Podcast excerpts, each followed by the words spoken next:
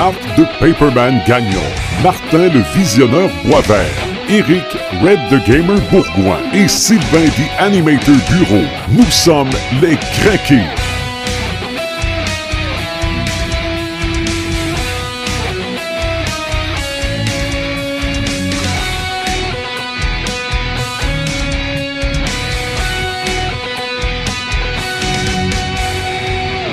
Bienvenue au podcast numéro 9, déjà le neuvième podcast pour les crinqués. Salut Paperman. Salut les animators. Nouvelle chronique qui est parue aujourd'hui. Sur Akira, ça tombe bien, Mhm. puisque notre spécial aujourd'hui sur les mangas, donc c'est pas un hasard.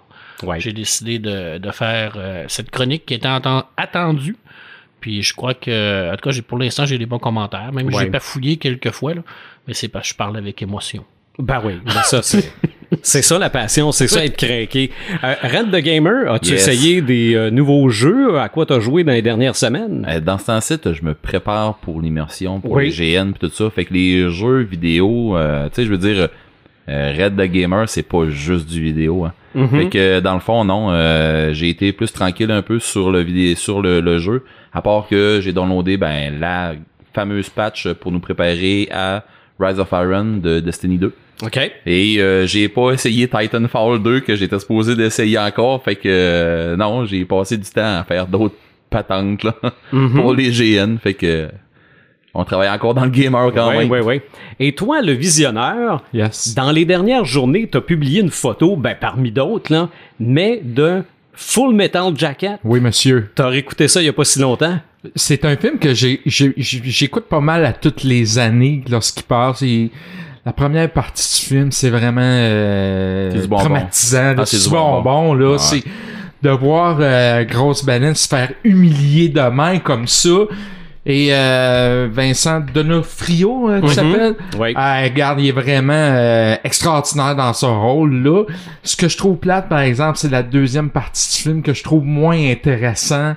Euh, on dirait que je décroche, là, mais euh, Full Metal Jacket, c'est vraiment un film à voir. Et, et on voit que l'intimidation hein, dans l'armée, ce que ça peut faire. Et non, regarde, c'est un grand, grand, grand classique. Euh, Kubrick, qui est un réalisateur euh, très, euh, très droit, aime beaucoup diriger tous ses plateaux à sa manière. Oui. Et sauf le- pour ce, film-là où ce que le, le sergent instructeur euh, euh, improvisé la majorité de ses répliques et euh, habituellement faire ça sur un plateau de Kubrick, c'est pratiquement un suicide. Et Kubrick a tellement trouvé ça bon qu'il le laissait faire. Alors tous les insultes et tout ce qu'on voit dans l'entraînement, ça a tout été improvisé par, par l'acteur. Alors euh, c'était euh, Ben le monsieur travaillait bien parce qu'on y croyait. oui, Ouais. effectivement. Mais définitivement, euh, Vincent Donofrio, euh, c'est un acteur caméléon, là. Oui, effectivement. Parce Ouais. qu'il il, il ressemble pas à Wilson Fisk là-dedans. pas là. pas en tout. Puis vraiment, là, euh, il, il est vraiment convaincant. Là. Tu le vois là, qu'il est vraiment vers la fin, là, quand tu vois les deux yeux, là, le regard. Tu sais, la première fois que t'écoutes ce film-là, qu'est-ce qu'il va faire avec, là? Qu'est-ce qu'il va, il va-tu tirer, il va-tu tirer une balle? Mm, Il est vraiment, là, euh, non, mon gars, ce film-là, c'est, euh, c'est probablement mon meilleur film de Stanley Kubrick et un des meilleurs films de guerre. Mais comme je dis, la deuxième partie me laisse un peu plus froid, l'absence de, de ce personnage-là. euh, je trouve que ça gâche un peu le film. Tant qu'à être rendu là, à quand le spécial euh, film de guerre et série de guerre, jeux de guerre et ainsi Ah. de suite. Et pourquoi pas? hein? Ben ouais, Ben oui. On, a- on est tous devenus crinqués en jouant avec des petits soldats. Oui, effectivement. c'est vrai. il Voilà. était vert. Exactement. Ah, j'en avais peut-être des gris, moi. Ben, il y avait des oranges aussi, mais c'était méchant. Mais Ah, bon. bon, bon, bon. un spécial carré et de sable, c'est Ah, ça qu'on va ouais. faire. Mais là, aujourd'hui, c'est un spécial manga. Yes. OK? Manga et toute l'influence des mangas en papier qui deviennent des animés au petit écran, au grand écran. Évidemment, ça se retrouve dans les jeux par la suite. Et là, aujourd'hui, pour nous parler de manga, on s'est trouvé un crinqué. Un Oui, vrai oui, de oui, vrai. oui, oui. Puis je, je, je l'ai pas, je l'ai pas cherché très très loin. Je, je l'ai trouvé dans ma propre maison. C'est un gars que j'appelle affectueusement Joe. OK? Mais son vrai nom, c'est Antoine. C'est mon fils, Antoine Bureau, qui va s'installer devant le micro pour nous jaser de manga. Salut Antoine. Bonjour. Bienvenue au Crinqué. Dans ton propre sous-sol, soit dit en passant. Euh, Qu'on squatte. c'est qu'on squatte, Donc, ouais, pour- bienvenue chez vous. C'est ça, pour faire, pour faire nos podcasts. Moi, là, je l'admets, là, en tant que papa, oui, j'ai peut-être eu une influence geek sur Fiston, mais pour ce qui est des mangas, là, pas vraiment. OK? Comment, Antoine, t'as fini par décider de t'acheter tes propres mangas et lire à l'envers? Euh, tout a commencé avec un animé peu connu qu'on peut qui s'appelle Naruto. Ah oui, peu connu, c'est sûr. connu. c'est- c'est- C'est sûr. C'est- Un peu connu, ouais. Mais c'est ça, tout a commencé par là et de fil en aiguille, ça m'a amené vers le manga puisqu'après ça, j'ai regardé de plus en plus d'animés Mhm. et ensuite je me suis dit pourquoi je ne lirais pas des mangas quand il y a beaucoup plus d'histoires qui sont en manga qu'en animé. Donc Mhm. je me suis plus intéressé au manga. Est-ce que les histoires se suivent? euh, Tu sais, tu lis une BD en manga. Mettons, tu vas lire un manga. Oui. Euh, je sais pas, on parle, mettons, de Naruto ou euh, de Mhm. Attack on Titan, quelque chose comme ça. Est-ce Mhm. que ça se suit? Est-ce que c'est euh, représentatif, la série de la BD ou de quoi comme ça? ça? dépend des fois. Il y a des fois que l'animé va être produit en même temps que le manga. Ah ouais. Et des fois, la série animée va être rendue au même stade que le manga, mais elle va continuer quand même. Et dans ce temps-là, il va y avoir une toute autre histoire dans l'animé. Ok, c'est genre un manga. crossover un peu. Euh, Presque. Ou ouais. c'est presque euh, euh, Trône de fer. Oui. Trône de fer, euh, on est en train de poursuivre, même si on n'a plus de roman. Là. Ok. Mhm. Pas grave, le monde aime ça. Ça, ça, c'est sûr. Mais euh, la plupart du temps, par exemple, les mangas en papier, eux, se suivent. là. C'est des séries très souvent, même qui ont un début, un milieu puis une fin. Là. Mhm. Euh, tes séries préférées? Euh, présentement, je pense pas avoir de série préférée en tant que telle.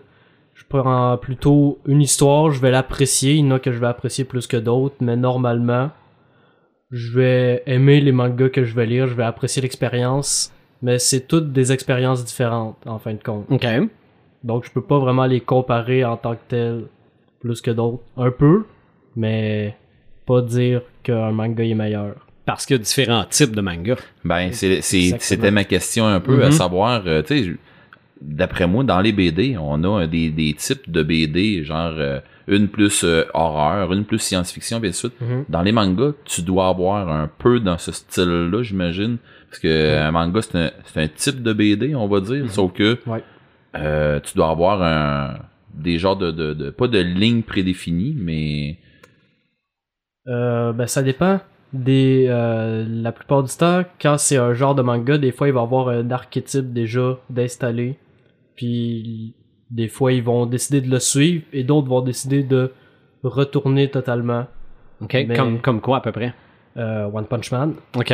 par exemple, qui va prendre l'exemple du euh, héros qu'au départ, il est déjà surpuissant puis il bat tous ses ennemis d'un seul coup de poing. OK. Alors que, par exemple, dans Naruto, il va commencer, Naruto va être faible, puis il va devoir apprendre à devenir plus fort, puis il va battre des ennemis de plus en plus forts. OK. Comme, comme Dragon Ball. Ouais, exactement. Ben, c'est ma- c'était c'était un peu ça que je me demandais. Je me suis dit, Naruto et Dragon Ball, moi, je fais des fois, je fais pas la, pas que je fais pas la différence, mais j'ai l'impression que je suis probablement pas le seul à me mêler là-dedans. Ben, c'est que dans les Ouais. deux cas, c'est des mangas hyper populaires qui sont devenus des animés hyper populaires. Ok. Puis probablement que pour nous autres Nord-Américains, ils se ressemblent tous. Peut-être. Non, non, mais c'est des Ah fois oui. de- le dessin et tout ça, t'as l'impression que c'est. tu- J'écoute-tu Naruto ou Dragon Ball, là? Ok. Ben, je me posais un peu la question à savoir dans la BD ou euh, dans la série, ça ressemble un peu ou? Euh, ben, dans la scénarisation, on va dire, euh, ça va souvent être la même chose. Dragon Ball, quand il est sorti, il a posé une base pour ce genre de manga-là, surtout. Mm. Et après ça, ça a été repris par plusieurs mangas, comme euh, par exemple, on a Naruto, ça c'est sûr, euh, One Piece. Ok. Euh, après ça, on peut sortir tous ceux qui jouent avec... euh, Le même style. Ouais, Mhm. exactement. Mais on s'entend que c'est pas pantoute la même chose que la BD américaine. Là. Non. Euh, faut, faut laisser son esprit critique de côté parce que des fois, ça. Ben, ça, ça, ça, ça- ça- c'est- ben, je dirais pas que ça n'a ni queue ni tête, là. Ça, ça a son sens. la grosse différence avec les comics américains, c'est la, la, la vitesse de parution. Mhm. C'est que au Japon, les mangas, faut que ça sorte rapidement. parce que c'est pré-publié dans des petits euh, Ouais, dans des dans, des, magazines. dans des magazines avant d'être publié en recueil. OK. Et puis les gens qui travaillent travaillent souvent à la chaîne pour faire les mangas. C'est pour ça Mhm. que si vous remarquez dans les mangas, là, au niveau du dessin, il y a rarement beaucoup de détails. OK. Oui, c'est Euh, vrai. et c'est souvent beaucoup plus basé sur le L'action. l'action Action, parce que c'est vraiment le, le style manga qui a développé le côté action dans, dans la BD. Et ça, ça remonte loin. D'où remonte- d'où les grandes lignes pour donner immensément de mouvement. là. Oui, oui, ça, ça remonte dans les est-ce que années c'est 60. Plus là. dynamique, Est-ce que ça, c'est plus dynamique qu'une BD normale? Oui, oui, Oui. parce que c'est fait pour être rapide. Un manga, c'est rapide. Quand tu lis ton manga, euh, dans, dans, dans, dans le sens de lecture euh, japonais qui, est- qui, qui est différent de nous, de droite à gauche, euh, c'est c'est vraiment plus rapide. C'est c'est beaucoup. On va se vraiment se, se focuser sur les personnages. On va se focuser sur l'action.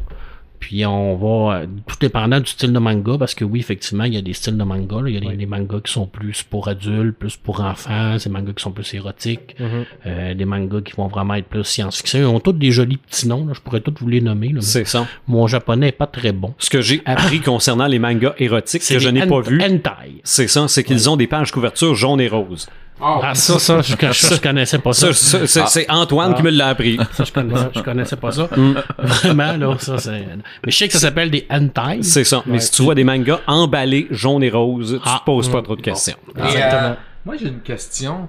Pourquoi les animés japonais, on n'est pas capable d'avoir des distributeurs au Québec pour présenter ça, soit à la télévision, soit euh, au cinéma. Euh, je sais qu'on a un festival de Fantasia à Montréal où peut-être qu'on présente ça, mais pourquoi dans les salles de cinéma on n'est pas capable d'avoir euh, ces films-là? Il faut tout le temps soit télécharger, Mm. attendre de, en Blu-ray ou quelque chose de même. Il me semble que ça, moi, ça me manque à ma culture, euh, ce Ouais. manga-là. Malgré que là, Netflix est en train de nous aider Mm. pour en voir, sous-titré la plupart du temps, c'est rarement traduit. Mais euh, je sais pas, peut-être que le public est restreint. Euh, Est-ce que ça sort au cinéma au Japon? Je sais pas. euh, sûrement. Mais je sais Ouais. que ça, ça, ça a une- Ouais. beaucoup, beaucoup, de, Ouais. beaucoup en DVD. Mhm. Ça, c'est clairement un gros marché au niveau du DVD. C'est vrai. Mais je suis convaincu que ça reste populaire ici. Il y aurait Ouais. peut-être un public à développer. Ben, Ouais. question à Nightwing, euh, dans le fond, euh, est-ce que pour te procurer, toi, tes, tes, tes BD, de un, tes BD, Mhm. et de deux, tes animés, tu, vas te procurer ça où? Euh, je veux dire, euh, je pense pas qu'on a ça ici euh, en réserve euh, d'un bon dépanneur. Là. Non. Le FBI n'écoute pas cette conversation. Je, te- je te parle légalement, comment tu fais, comment fais-tu pour te procurer ça? Les mangas, tout d'abord, euh, on peut soit les acheter ou soit les lire sur Internet en scan. Mais le scan, moi, c'est pas quelque chose qui m'intéresse plus que ça. Je préfère l'avoir matériel dans mes mains. Ben, la qualité doit être moindre aussi, Le j'imagine. format papier. Ouais, c'est ça, le format papier. Mais pour, pour ça, je m'en vais juste à la librairie euh, de la ville. Là, il y en a- commander. C'est ça, faut commander. Faut commander parce qu'il y en a vraiment pas Il y a beaucoup. énormément d'éditeurs en Europe qui font des mangas, là. euh, Pika, Glénat, Glénat qui, qui a été le précurseur d'ailleurs des mangas. Mhm. Euh, il y en a beaucoup. En Europe, le manga est extrêmement populaire. là. Ouais, Je je veux dire, pense que c'est, euh, le deuxième plus gros consommateur. Exactement. Tant que Ah oui, Ah oui, tant que ça. Et puis, euh, ça a baissé un peu autour des années 2010, là, mais c'est encore un très gros vendeur, ce qui est pas du tout le cas en Amérique. Mais euh, Mhm. toi, Marc, qui travaille dans une bibliothèque, est-ce que tu as une grosse demande? Non. Non, j'ai une demande, mais j'ai pas une grosse demande pour les mangas. Donc, Mhm. c'est pas aussi populaire qu'on pourrait penser. C'est parce que c'est pas assez démocratisé ici au Québec. Je parle de l'expérience du Québec. On va souvent associer le manga à, à quoi? À la violence, à- au sexe, à l'érotisme. C'est absolument faux. Ouais. C'est parce que c'est des gens encore qui, qui, qui, qui connaissent pas ça, qui connaissent pas ça. Parce qu'il y a encore beaucoup de préjugés. Alors, les préjugés qu'on est en train de briser au niveau du franco-belge, des comiques américains, à peine. Les mangas, eux, sont encore plus reculés que ça au Québec. Ouais. Alors souvent dans les écoles secondaires, on n'aura pas de manga parce que c'est considéré comme quasiment là, démon, là, c'est des livres là. C'est complètement ridicule là, parce qu'il y a des très bons mangas qui, qui vont amener euh, plein, de- plein de beaux messages à l'intérieur. là. C'est sûr que si on prend un, un manga qui est plus action, ça reste de l'action, mais il y a des mangas qui parlent aussi, il y a des mangas qui passent des messages. Là. Je dis, c'est un média au Japon qui est extrêmement populaire Mhm. pour ça. Mhm. Ouais. Alors les auteurs font pas rien que des seins et des, euh, des, des culs, là.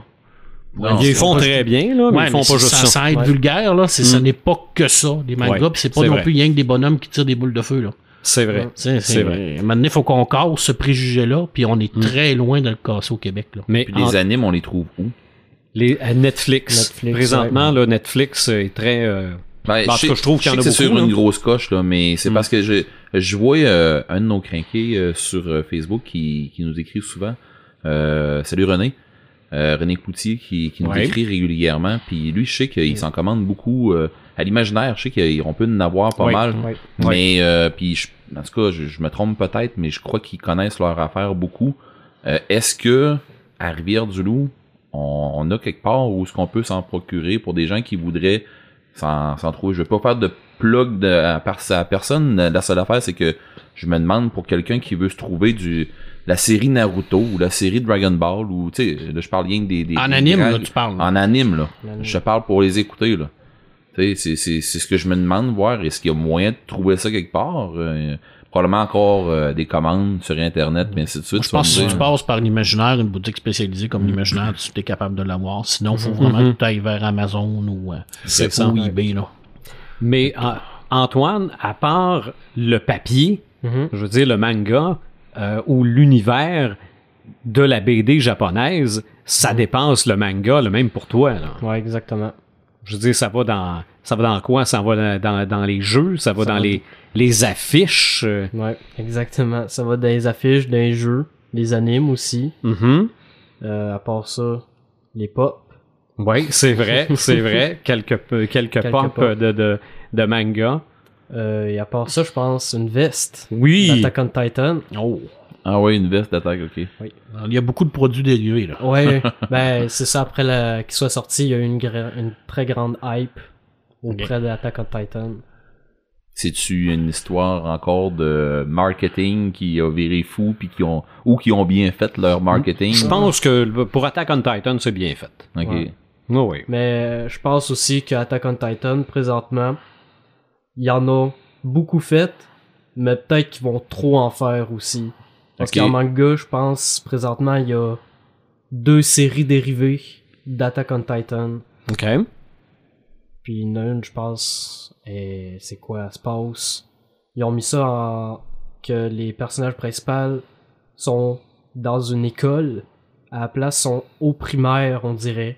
OK. Au début, là. Ouais, ben c'est ça, mais je pense que ça a totalement aucun rapport, c'est vraiment un spin-off. Y a-tu des titans ou vois-tu des titans à l'intérieur de Euh, ça? ça, faudrait que je me renseigne, mais je sais pas, c'est vraiment... Ben, gars, et comme on parlait l'autre fois à la fin d'un à la fin d'un podcast, euh, ben hors enregistrement, euh, Mhm. on parlait ensemble puis euh, comme tu nous disais, euh, le, les films, tu sais, il y a eu un petit film là, c'est c'est mauvais là.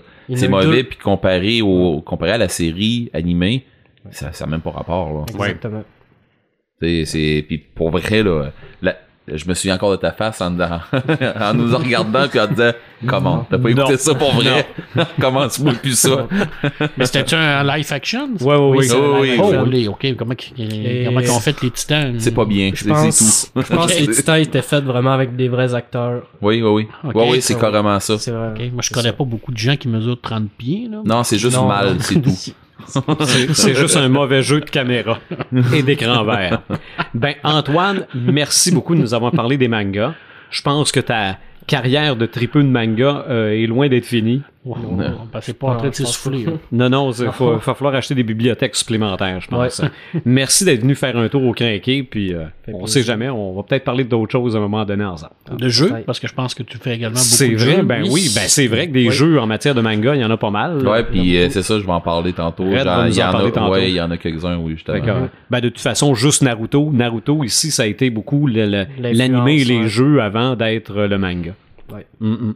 Merci Antoine, tu peux redonner ta chaise au, euh, au- ta place au visionneur, puis on va continuer de jaser de manga, nous autres. euh, on a un gros tour de table à faire là-dessus.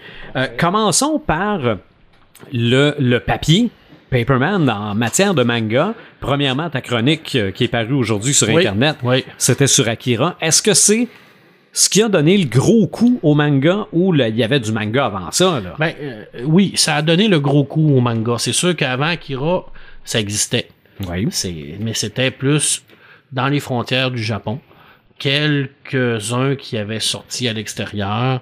Euh, je te dirais que le, le maître du manga, le premier grand maître du manga, c'est lui qui a créé Astro, qui s'appelle euh, Osamu Tezuka, Ok, dans les oui. années 60. Lui, il a vraiment inventé le style action, là. Onomatopée, euh, vraiment, là, la- les, les cases qui bougent. C'est, c'est vraiment lui qui, est- qui, est- qui, a, qui a parti ça. Mais Otomo, lui, avec Akira, il a, il a réussi à ouvrir les portes.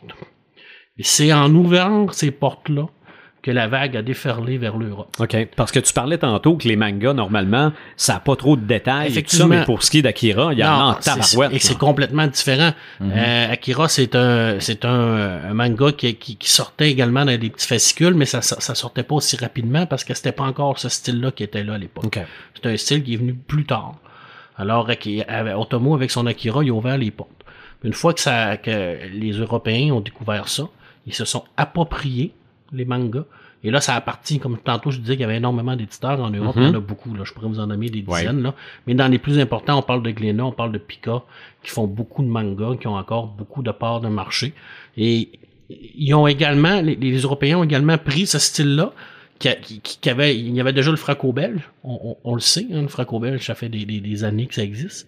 Mais il y a beaucoup d'auteurs euh, en BD en Europe qui se sont inspirés de ça, puis qui ont commencé à créer leur propre manga européen. Alors, on a vraiment des mangas européens qui sont, qui sont développés à partir de là, qui sont très bons. Je pense à Nomad, entre autres. Il y en a plusieurs. Mais c'est vraiment Akira qui a ouvert les portes. Ça, c'est sûr et certain. Après ça, ben là, ça a déferlé, hein, Ghost in the Shell, euh, avec un Shiro qui est parti, Apple Seed, euh, là, on n'en a pas nommé jusqu'à demain matin, là. Mais c'est vraiment lui, là, qui a été le précurseur de cette Ben, culture-là. Pepperman, ce qu'on pourrait dire, c'est que euh, Akira, euh, ben Otomo, dans, pour Akira, il a ouvert un style de, de, de, de manga qui, on dirait, qui a plu à tout le monde. Ouais. Oui, oui, oui. Ça, c'est clair que avec, avec Akira, ils sont. Probablement, c'est un, c'est un format plus conventionnel, mal- malgré le fait que ça soit d'une lecture japonaise, que ça soit en noir et blanc. C'est un- ce qu'on ce qu'on voyait pas en Europe à l'époque parce qu'il y avait beaucoup de couleurs. C'était pas le c'était c'était pas développé comme ça. Mais c'est vrai que c'est plus conventionnel comme comme euh, comme manga. Mhm. C'est sûr que c'est une histoire qui est quand même complexe, mais c'est plus conventionnel. Si on regarde Akira aujourd'hui, on pourrait le comparer à du franco-belge, puis on se dirait, ben ça peut être un album. Là. On pourrait faire un album d'Akira, là. Parce qu'il y a quand même la, la- le format, puis il y a quand même la, la, la, la façon de, de, de, de dessiner Ouais. beaucoup de, de franco, du franco-belge. là. Ouais. Fait que oui, c'est plus, euh, c'est plus commun. C'est pour ça que je pense que ça a ouvert la, la, la voie. C'est, c'est, c'est beaucoup plus facile à lire également qu'un Ghost in the Shell, exemple, où ce qu'on va avoir un Shiro qui va euh, vraiment jouer plus dans le manga avec beaucoup de notes en bas de page, beaucoup de développement, et ainsi de suite. Là, c'est beaucoup plus lourd. Un peu du genre le new metal qui a fait accès, qui, qui a rendu le métal un peu plus accessible pour Ouais. les gens qui en écoutent moins. Et, ouais, on peut faire euh, un Mhm. parallèle avec ça. Ouais. Fait que, euh, on doit beaucoup à Otomo. C'est pas pour rien qu'en 2015, il a reçu le, le Grand Prix au festival d'Angoulême Ok. pour son œuvre, Ah. pour l'ensemble de son œuvre, OK. parce que je crois que c'est amplement mérité. là. C'est ça. Tu, tu le disais dans ta chronique, la réédition d'Akira, Oui, c'est vraiment, c'est c'est Ouais. le top, là. Euh, c'est vraiment le top parce que c'est lui-même qui a travaillé dessus. Il fait pas, il fait plus grand chose, Otomo. Hein. Il dessine plus beaucoup. Il fait beaucoup encore de télévision. Je sais qu'il fait de la pub encore, mais il a pas fait de grand chose depuis euh, Akira. Il en, il en a fait quelques-uns, là, mais il fait pas, il sort pas une BD par année. Là. OK. Tu sais, C'est vraiment quelqu'un qui est, euh, qui, je te, je te dirais pas qu'il vit sur, euh, sur, euh, sur, sur sa carrière, là, sur ses lauriers, là, mais c'est pas quelqu'un qui va sortir beaucoup de BD. OK. C'est pour ça que je te dis que c'est pas euh, c'est pas un dessinateur de manga conventionnel où ce que tu vas être obligé d'être dans un petit local à sortir des pages à tour de bras à tous les jours, à tous les jours avec les mêmes dessins. Mhm. D'ailleurs, c'est pour ça que les personnages, les mangas, ils ont toujours les mêmes styles, hein, les mêmes yeux, Oui. les mêmes bouches, Ben oui. ils se ressemblent tous parce que c'est pour ça. C'est parce que c'est pour que ça soit n'importe quel dessinateur soit capable de le dessiner pour que ça sorte rapidement. OK. La meilleure preuve, c'est euh, Actarus puis Alcor Oh, oui, qui ben se ressemblent toutes, là, tu sais. Ça, Ouais. ça, ça, ça porte à confusion. Ben oui. Et J'ai fait euh, un petit exercice, je me suis allé fouiller dans les, euh, les meilleurs mangas papier de l'histoire qui ont euh, dans les listes. J'ai vu beaucoup de listes. C'est sûr que ça peut varier. Il y a beaucoup, euh, souvent, c'est des, des coûts personnels aux éditeurs, des coûts personnels aux gens qui vont faire les blogs, et ainsi de suite. Mais dans ceux qui ressortent le plus, euh, je pense que ton Antoine nous en a parlé tout à l'heure, euh, Naruto. Oui. Ça, c'est sûr et certain que ça fait partie de, de la liste des, des, des mangas les plus populaires, Mhm. les plus vendus. Euh, One Piece, Mhm. qui est un dérivé également. Ça, c'est. euh, écoute, je pense qu'il y en a beaucoup euh, de, de One Piece. Je sais pas combien de tomes qu'il y a, mais c'est énorme. Euh, Dragon Ball, Dragon Ball qui, lui, a vraiment démocratisé le style de, de, de, de BD, comme, Ouais. comme Antoine disait. Ça, c'est. Écoute, euh, il y a de tout dans Dragon Ball. L'animation, des jeux de cartes, des jeux vidéo, euh, all the way. Là. Name it, là. Name It, là, je pense que Goku, tout le monde le connaît. Là. Je veux dire, c'est, c'est comme un, un personnage iconique de, Ah, du puis manga. Là. tu, tu dis à quelqu'un Kamehameha, il Ouais, c'est, c'est quoi. c'est clair que c'est, clair c'est, c'est quoi là. Ah, ouais. Et comme pour, euh, comme pour euh, euh, Attack on Titan, les films live action, on oublie ça pour Dragon Ball aussi. Ah, c'est Oui, mauvais euh, ouais, je pense peu, que ouais, le film qui a sorti là, sur- c'était horrible, mais horrible, horrible. Il n'y a Mm. pas d'autres mots là. J'ai Ah ouais. rarement vu. Même Street Fighter avec Jean-Claude Van Damme était meilleur que ça. Probablement. Non, je te- non, il était meilleur. Et c'est peu Et dire. c'est peu dire. Euh, Evangelion aussi a frappé un grand coup à l'époque quand ça a sorti. Parce que là, on parlait vraiment de gros robots géants. On mélangeait avec la biomécanique. C'était vraiment spécial comme histoire. euh, Il y a beaucoup de fans de MechWarrior dans ce temps-là qui Ouais. existaient, qui étaient très forts, MechWarriors, euh, qui était qui était un jeu, euh, qui ont embarqué là-dedans euh, dans Evangelion, qui ont embarqué puis qui ont pas un peu là. Ouais. Mais dans le fond, pour ceux qui ont écouté euh, Pacific Rim, ouais, c'est- clairement, ça. Evangelion. Ah. Moi, ce que j'ai toujours aimé dans Evangelion, c'est que les robots sont immenses, là. Mais ils sont obligés de se promener avec une batterie et un fil. puis quand ils sortent le couteau, il fait à peu près euh, 3 cm et demi, là. C'est vraiment, là, il y a, il y a des, c'est, c'est, c'est, c'est manga. C'est, Oh oui. c'est ça, le style manga. Ben, ce que je disais tantôt, ça gros. a, ça a sa logique. Exactement, ça a sa Mm. logique, puis c'est, c'est ça qu'on aime, parce que c'est un style qui est propre à lui. Ouais. Alors, on aime ça, regarder ça. Euh, Attack of Titan, on, l'a- on en a parlé tantôt. Présentement, je pense que c'est extrêmement populaire. Ouais. Puis, euh, écoute, c'est une histoire. euh, comment je pourrais décrire ça? C'est sur papier là, ça ça tient pas sur grand chose comme histoire là, Mhm. mais c'est vraiment là immense puis intense là, de Dieu là, quand tu C'est dis ça. ça là. Ben, moi, j'ai vu deux épisodes de l'animé. Et oui, c'est intense. Ah, c'est quand ça part là, c'est Ouais. épouvantable là. T'es t'es sur ta chaise puis tu te dis là, mais mon Dieu, mais je vais m'en aller de là. c'est ça. Mais c'est très japonais. Oui. Les monstres immenses qui détruisent tout sur leur passage. Exact, mais ça c'est toujours un petit côté, comme je l'expliquais là, euh, dans ma chronique d'Akira aujourd'hui, c'est toujours un petit côté peur des, Ouais. du Japon, hein, le Ouais, côté ouais, envahisseur, de se faire envahir, les bombes, tout ça. C'est un peuple qui a été marqué, hein. Je veux dire, veux, veux pas, là, il n'y a pas beaucoup de peuples dans le monde qui se sont fait garocher deux bombes nucléaires sur la tête, là. Mais Mhm. ça laisse des traces. Puis ça laisse des traces dans leur culture, puis ça a laissé des traces dans leur manga également. Mhm. Alors, c'est normal, je pense qu'on aurait tous été euh, traumatisés par ça. On n'a même pas vécu ça, puis on est traumatisés par ça. Fait qu'on s'imagine même pas comment eux peuvent l'avoir vécu là. Euh, Death Note, un autre manga euh, que je parlais tout à l'heure, euh, c'est, très populaire aussi. Ça, je sais que c'est fini hein, au niveau du papier. Je sais pas s'ils vont en refaire un autre, mais écoute, c'est malaisant là. Quand tu lis Death Note, là, tu sais, un garçon qui est capable de tuer n'importe qui en mettant son nom dans, dans un cahier là. C'est ça. Ouf, c'est, lourd. ça t'amène à te questionner Ah. toi-même. Ben, c'est ce que je disais tout à l'heure, le manga, c'est pas rien que des, des- c'est pas rien que du sexe, c'est pas rien que de la violence, là, sais, je veux dire, ça, c'est, c'est très psychologique. Euh, ça, ça, ça va nous vraiment nous parler des motivations qu'on peut avoir à, Mhm. à faire tel geste. Puis qu'est-ce qu'on ferait avec un pouvoir comme ça, là? Y a-tu quelqu'un qui, qui, le pense, là? C'est ça. Tu sais, je veux dire, euh, ça serait facile, là. euh, Une philosophie. Ben oui, mais nomme-moi un dictateur sans terre, là, que tu veux voir disparaître, là. Écoute, euh, Écris son nom guide. son nom, c'est fini, là, mais, oui. Mais t'es meurtrier aussi, là. C'est ouais, simple c'est de ça. même. Ben c'est ça. Ben oui, Ça c'est simple amène- comme ça, mais t'es meurtrier. Mais euh, je crois que tout le monde qui ont écouté Death Note se sont tous prêtés au jeu à se, à Ouais, ouais. C'est quoi le premier nom que j'écrirais? Ouais, effectivement. Mhm. Mais est-ce qu'on l'écrirait? Parce que c'est un dilemme moral? Es-tu capable de vivre avec le fait d'enlever une vie? Ben, probablement, tu y vas avec celui que t'haïs le plus. Non, tu vas y aller avec la tu, si mettons que t'es obligé d'écrire un nom, je crois que les gens vont y aller avec je vais écrire la- le nom de la personne qui va soulager le plus de monde. Peut-être. Je crois que c'est la plus la façon la plus facile de te Ouais, soulager la conscience. Peut-être. Mais ce qui arrive aussi, c'est qu'après ça, tu y prends goût. Ce qui arrive, Comme dans, dans la série. ce qui arrive dans Death Note. Ouais. Effectivement. Puis surtout quand t'as des, euh, une petite base euh, psychotique comme euh, C'est ça. Ben, là, c'est ça. Tu commences, peu, euh, tu commences à y prendre goût. Et après ça, ben, tu te Ça fais des ennemis puis ça c'est eux qui t'éliminent. Ouais, un ça peu- devient facile. C'est un peu comme le film euh, Le Cercle. Tu mets la cassette, Ouais. Puis là, donné, il y a eu quelque chose, t'as comme le goût de remettre la cassette, tu sais, t'as tout le temps, là. Mais, mais ça aussi, ça, ça- c'est presque un manga, le cercle. Ben Ah oui, oui, c'est Mm. Ben, les japonais. Qui ont, qui ont fait ça, ce c'est film-là, c'est- là. c'est, euh, c'est- c'est- c'est la même culture. Ouais. Mais Ça, tu vois, quand on en parle de Death Note, là, puis euh, on pourra en discuter jusqu'à demain matin, là, savoir sûr. qu'est-ce qu'on ferait avec ça, qu'est-ce qu'on ferait avec ce Mm. pouvoir-là, parce que c'est un Mm. pouvoir ultime, là, qui est mis dans les mains d'un, on va le dire, c'est un petit enfoiré, là. Ah ouais. Ah ouais. Pour être poli, là, il- pas C'est ça. moi, j'écrirais son nom à lui, là. C'est ça. mais ça, c'est mon opinion personnelle. Ben moi, je vous, je vous compte, je vous donnerai pas le punch de la fin. OK, c'est bon. Euh, comme on a dit tantôt, il y a énormément de produits dérivés au niveau du manga. hein. Oui. Euh, beaucoup d'animations, beaucoup de films, énormément de, de jeux, des jeux vidéo, des jeux de cartes, euh, des figurines, le cosplay. Oui, Majoritairement, c'est ben quoi oui. qu'on va qu'on va faire? C'est les personnages de manga qui est les plus populaires. Ah ouais.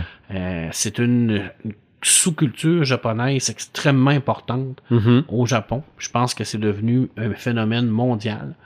C'est respecté, en plus. Oui, ben oui, Oui. je crois que oui, mais Très je, respecté. ouais. Mais je pense que c'est pas assez développé au Québec. Oui. Puis il faut Ben, vraiment qu'on essaie de les faire connaître. Puis ça commence souvent par la base. Puis la base, ben, c'est le papier. Mais tant aussi longtemps qu'on rentrera pas les- le, le papier chez les jeunes pour leur expliquer c'est quoi, mhm. ben ça fonctionnera pas malheureusement. Ben oui. Ben oui. c'est, mon opinion personnelle. C'est mon petit côté chialeux. Bon. Ben, là, t'en as besoin de Non, non, mais, ouais, ça arrive rarement. Le chiale? Ouais, c'est rare. On s'en souvient quand je chiale. J'ai des, pers- personnes qui ont pas la même avis que toi. On peut en trouver autour de cette table. Euh, je vais parler du petit écran. Vite, vite, parce que je veux pas trop m'étendre là-dessus. Parce que, euh, oui, on en parlait de, manga des années 60. C'est vrai que l'animé aussi, moi, le plus loin que je peux retourner là, en matière de dessin animé japonais, c'est Minifé. OK? Minifé qui ressemblait tellement à Astro. Qui ressemblait tellement à Astro, qui est à peu près à la même époque aussi. Ah oui. Euh, un peu plus tard arrive Goldorak, un peu plus tard en arrive euh, Albator, Capitaine, Capitaine Flamme, Flamme, ah ouais. mais même pour, je vais dire ma sœur à l'époque, mais j'avais pas le choix de... Candy. de- de- euh, Candy, Heidi, euh, Déméthane, la, la fameuse petite grenouille. Mais je veux dire, même aujourd'hui, on va sur Netflix et on en trouve plein, plein, plein d'animés. Ah oui. Ce que je veux parler, parce que parler des animés, on, on pourrait en parler très longtemps, mais l'influence des animés sur les dessins animés nord-américains. OK?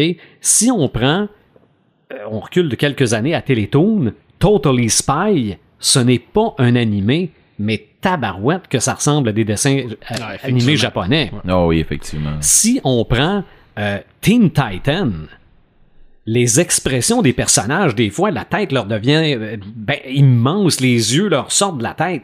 C'est de l'animé japonais, ça, c'est la technique de l'animé, où des fois, quand ils deviennent hyper fâchés, on dirait que le, le, le, le, le- corps explose.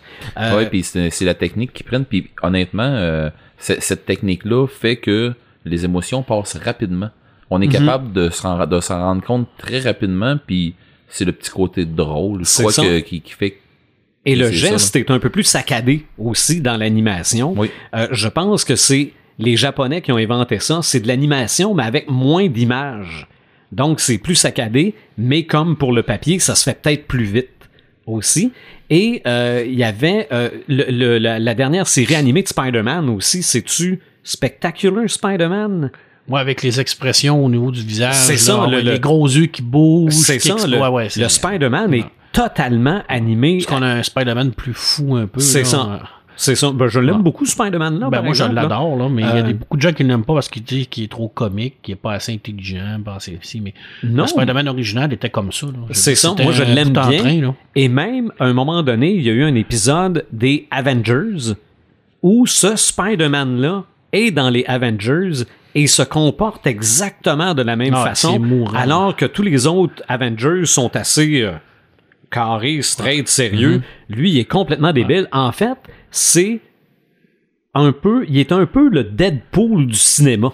De la Ben, fa- il est moins violent. Je te dirais que je l'ai trouvé un peu comme ça dans Civil War. Ben, c'est pas, c'est pas un hasard. C'est pas un hasard, en effet. C'est ça. C'est ça. On Faut veut, pas euh, oublier que c'est un adolescent. là. Oh, c'est ouais. ça. Je c'est un, c'est un, c'est un jeune garçon, là. Il est encore au, euh, au collège, là. Ah Oui. Veux Ah oui. Il n'y a, pas- il y a pas 25 ans, il n'y a pas 30 ans comme euh, Tony Stark peut avoir. C'est là. ça. Il y a 17 ans avec une tante qui a 30 ans de plus que lui et qui euh, est euh, fort jolie. ben, moi, moi, ça fait le tour pour le petit écran. C'est sûr que, regarde, le monde de l'animé japonais au petit écran est vaste et va Hey, c'est parce qu'on continuer. peut passer combien d'émissions là-dessus? Juste en parlant d'animé. On n'a pas fini. on n'arrêterait on pas. pourrait parler de Dragon Ball Z, Z, Z, qui était à Ouais, TQS, c'est vrai. où ce que Piccolo se faisait appeler Satan Petit Cœur. Hey, je Oh. pense qu'on était rendu à entendre le visionneur maintenant. Mais, euh, Quelle mauvaise traduction! mais euh, moi, euh, je serais curieux, Sylvain, si t'en avais un à me conseiller.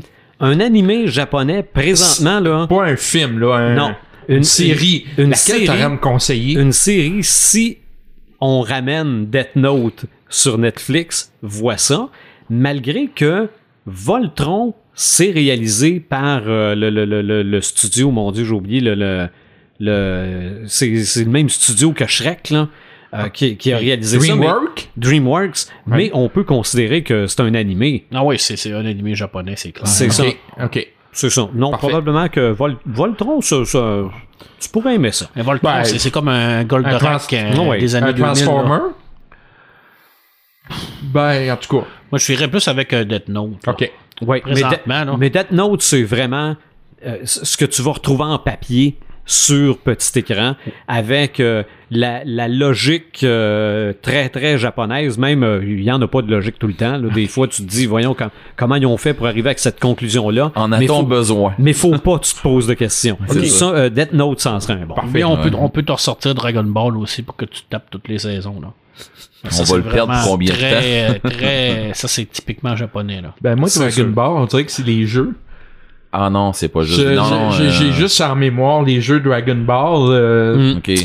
Donc, euh, tu vois, il manque un peu à ma culture euh, japonaise un C'est petit peu, ça. hein? mais sur grand écran toi qu'est-ce que tu as trouvé Hey, euh, euh, moi, sur concernant grand les écran, J'ai animés trouvé des, euh, des films d'animation japonais indispensables qui, en même temps, vont être une suggestion aux gens, ceux qui n'ont jamais vu. Euh, J'en ai 10, fait que je vais faire ça rapidement. Peut-être que Marc en connaît quelques-uns, donc euh, je vais je vais y aller tout de suite. Euh, en passant, c'est pas les box-office, les meilleurs box-office, le, le celui-là qui a fait le plus de recettes, c'est vraiment euh, au niveau euh, de, le- de- du dessin, de l'histoire, tout ça, qui est vraiment... là, on peut avertir nos éditeurs qu'il va sûrement manquer. Ça se peut y il y en a tellement des films que vous allez voir, que vous allez dire, mais comment se fait que c'est pas là? Eh, eh, eh, on, on les connaît pas tous. C'est ça. euh, et ça vous donnera une occasion d'écrire ça sur notre voilà. page Ouais, c'est ça. Mhm. Alors, euh, je commence avec euh, mon voisin Totoro qui date de 1988. C'est un film qui a contribué aux meilleures ventes des produits dérivés. OK. Donc, euh, ça, ça peut être intéressant. J'ai euh, Jinro. Je sais pas si ça vous dit quelque chose. euh, La Brigade des loups qui date de 1999. Euh, c'est vraiment une claque visuelle et sonore. Une finale euh, parfaite avec un univers époustouflant. OK. Euh, Perfect Blue, sûrement vous connaissez ça, Perfect Blues qui date de 98. Euh, le visionnage est étrange, captivant, déroutant, un must. J'ai Paprika qui date de 2006. Ça, je connais pas ça. Non plus. Non, mais Ok. moi, ça me dit Donc c'est un film Ouais. euh, fou avec une tornade de couleurs. OK. On a le voyage de Shihiro Oui. que je pense que quelques-uns connaissent, qui date de 2001. C'est le plus grand succès de l'histoire du cinéma japonais avec 23 millions de spectateurs et 274 millions de recettes dans le monde. Donc c'est beaucoup, là. Oui. Ah ouais. Euh, 23 millions de spectateurs, c'est du monde en tabarouette, là. Pour un anime, c'est beaucoup. C'est considéré comme le meilleur film de l'an 2000. Donc, euh, Le voyage de Shihiro. On a évidemment Innocence Ghost in the Cell, qui date de 2004. Euh, c'est le film le plus controversé de la liste. Une réussite technique et artistique avec une bande-annonce incroyable. Donc, ceux qui veulent aller voir, c'est Innocence vieux- Ghost in the Cell. vieux Ghost in the Shell. Euh, c'est pas le. Celui-là de 2004. Lui de 2004, c'est pas le vieux. ok, celui qu'on connaît tous les deux, là, euh, que c'est le vieux vieux, là. Parce qu'ils n'ont sorti beaucoup. Ils ont sorti euh, Stand Alone Complex aussi. Ok, ouais, ouais, euh. Mais de toute façon, tout ce qui euh, Celui qui reste gravé, en tout cas pour moi, c'est le premier. hein. tout ce qui est, tout ce qui est de, de Ghost in the Shell, euh, la force, c'est au niveau du dessin et de l'animation. Ok. Oh, ouais. C'est, écoute, j'ai rarement vu un- une qualité comme ça au niveau de l'animation dans Ghost in the Shell. Là. Euh, Akira est bon, là, et il est excellent, là, mais Ghost in the Shell, là, c'est une coche au-dessus. Ça se laisse Le, écouter. le, le Major, là, écoute, c'est extraordinaire comment qu'elle est bien faite, elle est bien dessinée, elle, elle bouge, euh, tout, tout est parfait dans, dans, dans. Ghost in the Shell. Il n'y a, pas- il y a pas de défaut dans ces films-là. Il n'y a pas de place où ce que tu te dis, euh, oh, on voit mal un peu l'animation ici, ça a été mal fait. Il n'y en a pas. Ben, je, le com- je comparerais ça avec euh, ce que Blizzard fait dans le jeu vidéo. OK. Ouais. Ça prend du temps à sortir de quoi? Mais Ben, quand il sort, ça sort. Dieu, que c'est c'est de la bombe après, là. Euh, on a euh, aussi euh, Evangelion Evangelion. 2007-2013. Evangelion, C'est un ouais. ensemble de quatre films euh, remake d'Evangelion. Evangelion. Ah, ok, excuse. Moi, c'est correct. Ok. Euh, on a euh, Cowboy Bebop. Oui, ça Euh, qui est un, un- avec une fin bouleversante et un film très élégant, euh, il paraît. Oui. Donc euh, ça, je pourrais pas trop vous dire, je l'ai jamais vu. Amer Béton, qui date de 2006, qui est, une, qui est un tour de force technique et esthétique, un film violent avec une ville agressive. Donc euh, j'imagine que ça doit être assez, euh, assez euh, spécial de voir ça. Et le premier, Akira, on en parle souvent, 1988. Euh, moi, ce que j'ai comme description, c'est un miroir japonais d'un Blade Runner, un monstre de la science-fiction. Est-ce qu'on peut comparer avec euh, Blade Runner? Oui, oui, clairement. Au niveau de l'impact que Akira a eu, tant au niveau BD, au niveau euh, film, oui.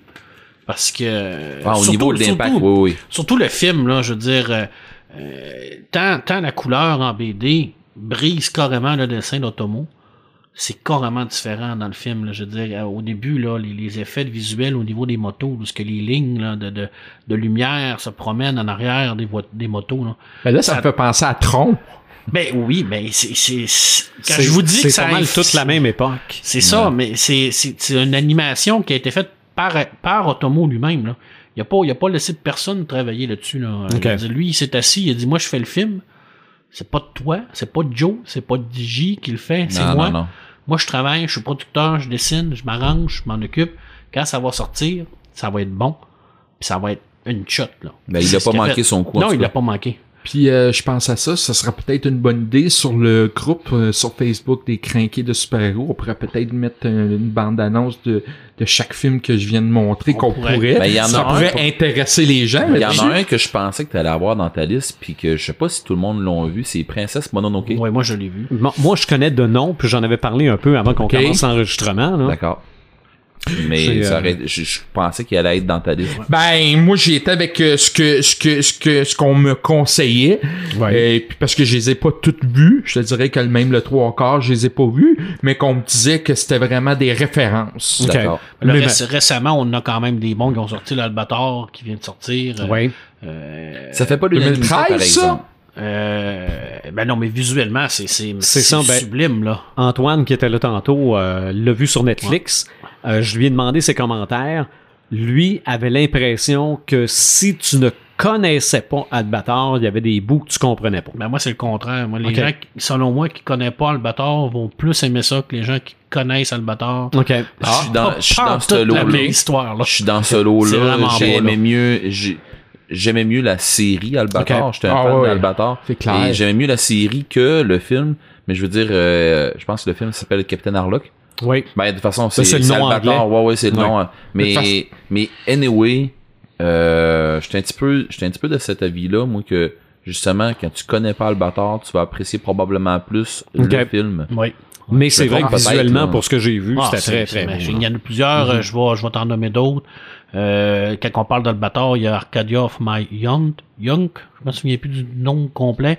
C'est quand il trouve euh, son, son premier vaisseau, l'Arcadia vert, OK. avec euh, Ta- Takashi qui va qui va aller à l'intérieur. Écoute ça là, quand le vaisseau sort de l'extérieur, c'est quoi, c'est magnifique. Là. On va mettre les bandes annonces. Oh, y a pas de Ça, c'est vraiment un grand, grand, grand classique de l'animation japonaise, Ouais. selon moi. Appleseed ont fait des films sublimes. Oui. Et récemment, ils en ont fait un, ils en ont sorti un, je crois que c'est en 2014, qui est Appleseed Alpha. Alors, si vous voulez voir un peu c'est quoi l'univers de Shiro, Puis il en a sorti aussi On euh, en que real ça, là. life, là. Euh, Appleseed, je me trompe pas. Je sais pas. Ouais, mais si ça- je me trompe pas, oui, j'avais mis la main Peut-être, sur en un. tout cas, puis lui, lui, il me parles, que c'est là, pas de l'anime. Ok, ça se peut. Ça se peut parce que ça se fait bien quand même, parce qu'Appleseed, c'est un, c'est, c'est, c'est, euh, c'est une unité spéciale d'élite. Ouais. Avec des robots. Alors, je veux dire, c'est quand même faisable, là, Mhm. plus que Attaque de Titan, là, Ouais, où ce qui est à des gens qui mesurent 30 pieds. c'est ça. Donc là, c'est, c'est des robots, ça, c'est très faisable. Mais Appleseed Alpha, là, c'est vraiment très, très bien fait. Ça te donne vraiment un bon kick de savoir à quel point cet univers-là est, est riche en, euh, en histoire. Là. Appleseed, il y a beaucoup, beaucoup de, d'histoires avec ça. là. Je pense que t'aimerais ça, toi. Oui, sûrement. Deux films en 2017 euh, que tu m'as mentionné, Ouais, Marc, ouais, tu m'as inspiré un peu là-dessus. euh, Ghost in the Cell. Euh, Est-ce que c'est un film de science-fiction? Ah oui. Totalement? Oh oui. Ok, non, je le connais Peu. pas. Ouais, ouais. Ça va être réalisé par euh, Rupert Sanders qui a fait euh, Blanche-Neige et les chasseurs. Donc, euh, je trouve que Le- ça fit très bien avec euh, ce style de film-là. Le premier ou le deuxième? Le, le premier. Ok. Euh, c'est Scarlett Johansson qui Ouais. joue là-dedans. Euh, J'ai vu des photos avec ses cheveux courts. euh, Alors ça, ça a fait un, mini scandale par le fait pas, que c'est un Américain. c'est elle qui va faire euh, Motoko Kusanagi? ouais, le, le, le major. Euh, ça a l'air que c'est Steven Spielberg qui avait acquis les droits de ce film-là. Oui. Ça me surprend pas. C'était Steven Spielberg qui ramasse pas mal tout. Margot Robbie avait été euh, pressentie pour jouer ce rôle-là, mais elle a préféré Suicide Squad de Harley Quinn. Alors, euh, c'est ça. Hein, que peut-on... euh, Mais, mais écoute, on peut, pas, on peut pas leur en vouloir. Est-ce qu'on aurait pu prendre une actrice japonaise pour jouer la major? J'aurais, je crois que oui. J'aurais aimé mieux. Ouais. Ah ouais? Ouais. Bon, ben, les Américains, en étant ce qu'ils sont, auraient probablement préféré. Mais là, ils ont été avec une actrice euh, assez, euh, une belle actrice sexy, donc je sais pas s'ils veulent. Ben, elle est bonne aussi. Là. Oui, elle est très bonne. Ça, Avant, avant d'être belle et sexy, c'est une bonne actrice. Elle était bonne dans le film Lucy. Oui. Donc, euh, ça aussi. Euh, on parle de Death Note aussi. Ouais. Euh, Netflix, euh, le réa- réalisateur, c'est Adam Wingard. C'est celui-là qui a fait le film VHS. Oh, Ah, OK, VHS, et c'est lui qui a fait euh, Blair Witch, qui va sortir bientôt. ok. Donc, je trouve qu'il fit bien là, avec ce genre de film-là, là, tu sais. Euh, William Dafoe qui joue là-dedans. Ryuk. le, le démon. C'est ça, mais je pense que c'est juste la voix du Ouais, personnage. parce que euh, sinon, ils vont, ça va être une histoire de maquillage. C'est de- ça. Mais il y a, il y euh, déjà une face, me semble, qui ressemble au C'est ça. démon. me semble. Parce que- C'est un bon choix. Probable, ouais, c'est ça. Probablement que il va jouer le personnage pareil, comme euh, voyons, euh, Comme Gollum, puis tout ça. c'est ça, ou comme Hulk aussi. Avec des capteurs de mouvement. C'est ça. Ah, mais ça euh, serait pas con, ça. Je veux C'est dire, ça, ça serait une belle Puis, façon. parce que moi aussi, je vois vraiment la face de Willem Ah, Dafoe dans, dans Ryuk. Là, euh, Non, non, euh, mais c'est sûr que ça prend euh, beaucoup, ça prendrait beaucoup de maquillage pour lui étirer la bouche euh, Ouais, ouais. pour faire vraiment comme le personnage. Là. Oui. Il Mais besoin, en il a capture besoin de d'aimer les mouvement. pommes, m'a dire. C'est ça, mais en capture de mouvement et avec euh, le- de l'animation, juste la voix de Willem Dafoe puis la folie qu'il est capable de donner là-dedans, Ça va, ça va euh, donner un Ryuk assez euh, intense. Mais Go- Ghost in the Shell, là, euh, c'est une grosse adaptation. là, je veux dire. Ben, moi, Ils j'ai peuvent- hâte de ils voir peuvent- ça. Ils peuvent se planter royalement, là, parce que c'est un monstre sacré au Japon. Là, je veux Ben, dire. regarde Aeon Flux, là. Euh, je pense Ouais. qu'ils sont pétés à la gueule pas pire oui, avec ça. Puis le meilleur exemple qu'on peut donner, c'est Godzilla. Il y a eu il y Ouais. a quelques années avec euh, Emmerich. Euh, Les Japonais ont complètement... Hey, ça avait même pas l'air de Godzilla, ça avait l'air d'un dinosaure là, qui courait. de- Broadwick et euh, Jean Renault qui étaient dans l'intérieur. Oui, Oh, oui. C'était mauvais. Moi, j'aime, moi, j'aime vraiment pas. J'ai aimé le nouveau Godzilla qui est sorti il y a deux ans ou trois ans. Je trouvais que ça avait l'air Ouais. plus réaliste. Euh, bon. Euh, Le même réalisateur qui fait Rogue One présentement. OK. Qui a réalisé. Ouais. T'as dit là, j'ai une anecdote là-dessus. Vas-y. Si vous me permettez, on a, on a du temps. On a du temps. J'ai écouté ça, moi, euh, le Godzilla de d'Emmerich au cinéparc. OK. Je suis t'es parti en plein milieu Non, non, du film. c'était dans le temps là, où ce que, il y avait plus de petits micros. Là. OK. Il fallait vraiment que tu... C'est dans le euh, temps où Saint- tu sortir. Alors, je vois là avec mon ami, on est trois dans le char, on, on avait notre petite bière et tout ça, parce que c'était dans le- c'était là quelques temps. Et puis on arrive là, on s'installe, Et on commence à écouter le film pour euh, se rendre compte que la radio de la voiture de mon ami ne fonctionne pas. Ah, Fait qu'on a écouté le film tout le long avec les fenêtres ouvertes pour essayer d'entendre le son des autres. Fait que c'est peut-être pour ça que j'ai trouvé ça mauvais, mais j'ai eu une très mauvaise expérience. mais le ce- film est mauvais. C'est peut-être plus mauvais que le son. Et c'est quoi, euh, apparemment on n'a rien vu, là. Je, je sens que c'était noir, ce film-là, il se passait rien. Ça aide pas d'être dans con- un cinépark. ça a la pris une les heure avant qu'on voit le dinosaure. Non, Euh, les œufs dans le Madison Square Garden, c'était comme pas réaliste. Les Japonais, ces gars, ah, ils ont-tu massacré là, ce Mais ils ont, pas, ils ont pas aimé ça non plus, la, non, la dernière version qu'ils ont faite non plus. Là. Mais Pepperman, c'est normal, t'avais pas aimé ça. Tout était dans le dialogue, vous l'avez pas entendu. Ah, voilà, C'est voilà, ça. voilà. Parce qu'en fait, ils ont refait euh, euh, un Godzilla qui va sortir. ça. Là, Oui, au ça, Japon, ça, c'est un vrai, un vrai Godzilla Un vrai japonais. Godzilla Avec avec- des japonais. rayons laser puis tout ça, là. C'est ça, avec quelqu'un dans un saut de caoutchouc. Là. J'ai Hey, hâte on de a- voir que ça va donner. On a-tu le temps de parler des, euh, de mes trois icônes euh, au cinéma? Oui. Ben oui. Ben, Mazinger Z, Oui. Albator et Goldorak. Pourquoi je parle de ces trois-là? Parce que j'ai... Moi, il y a quelque chose qui m'énerve, là, c'est qu'on fait jamais de film avec ces personnages-là. Mhm.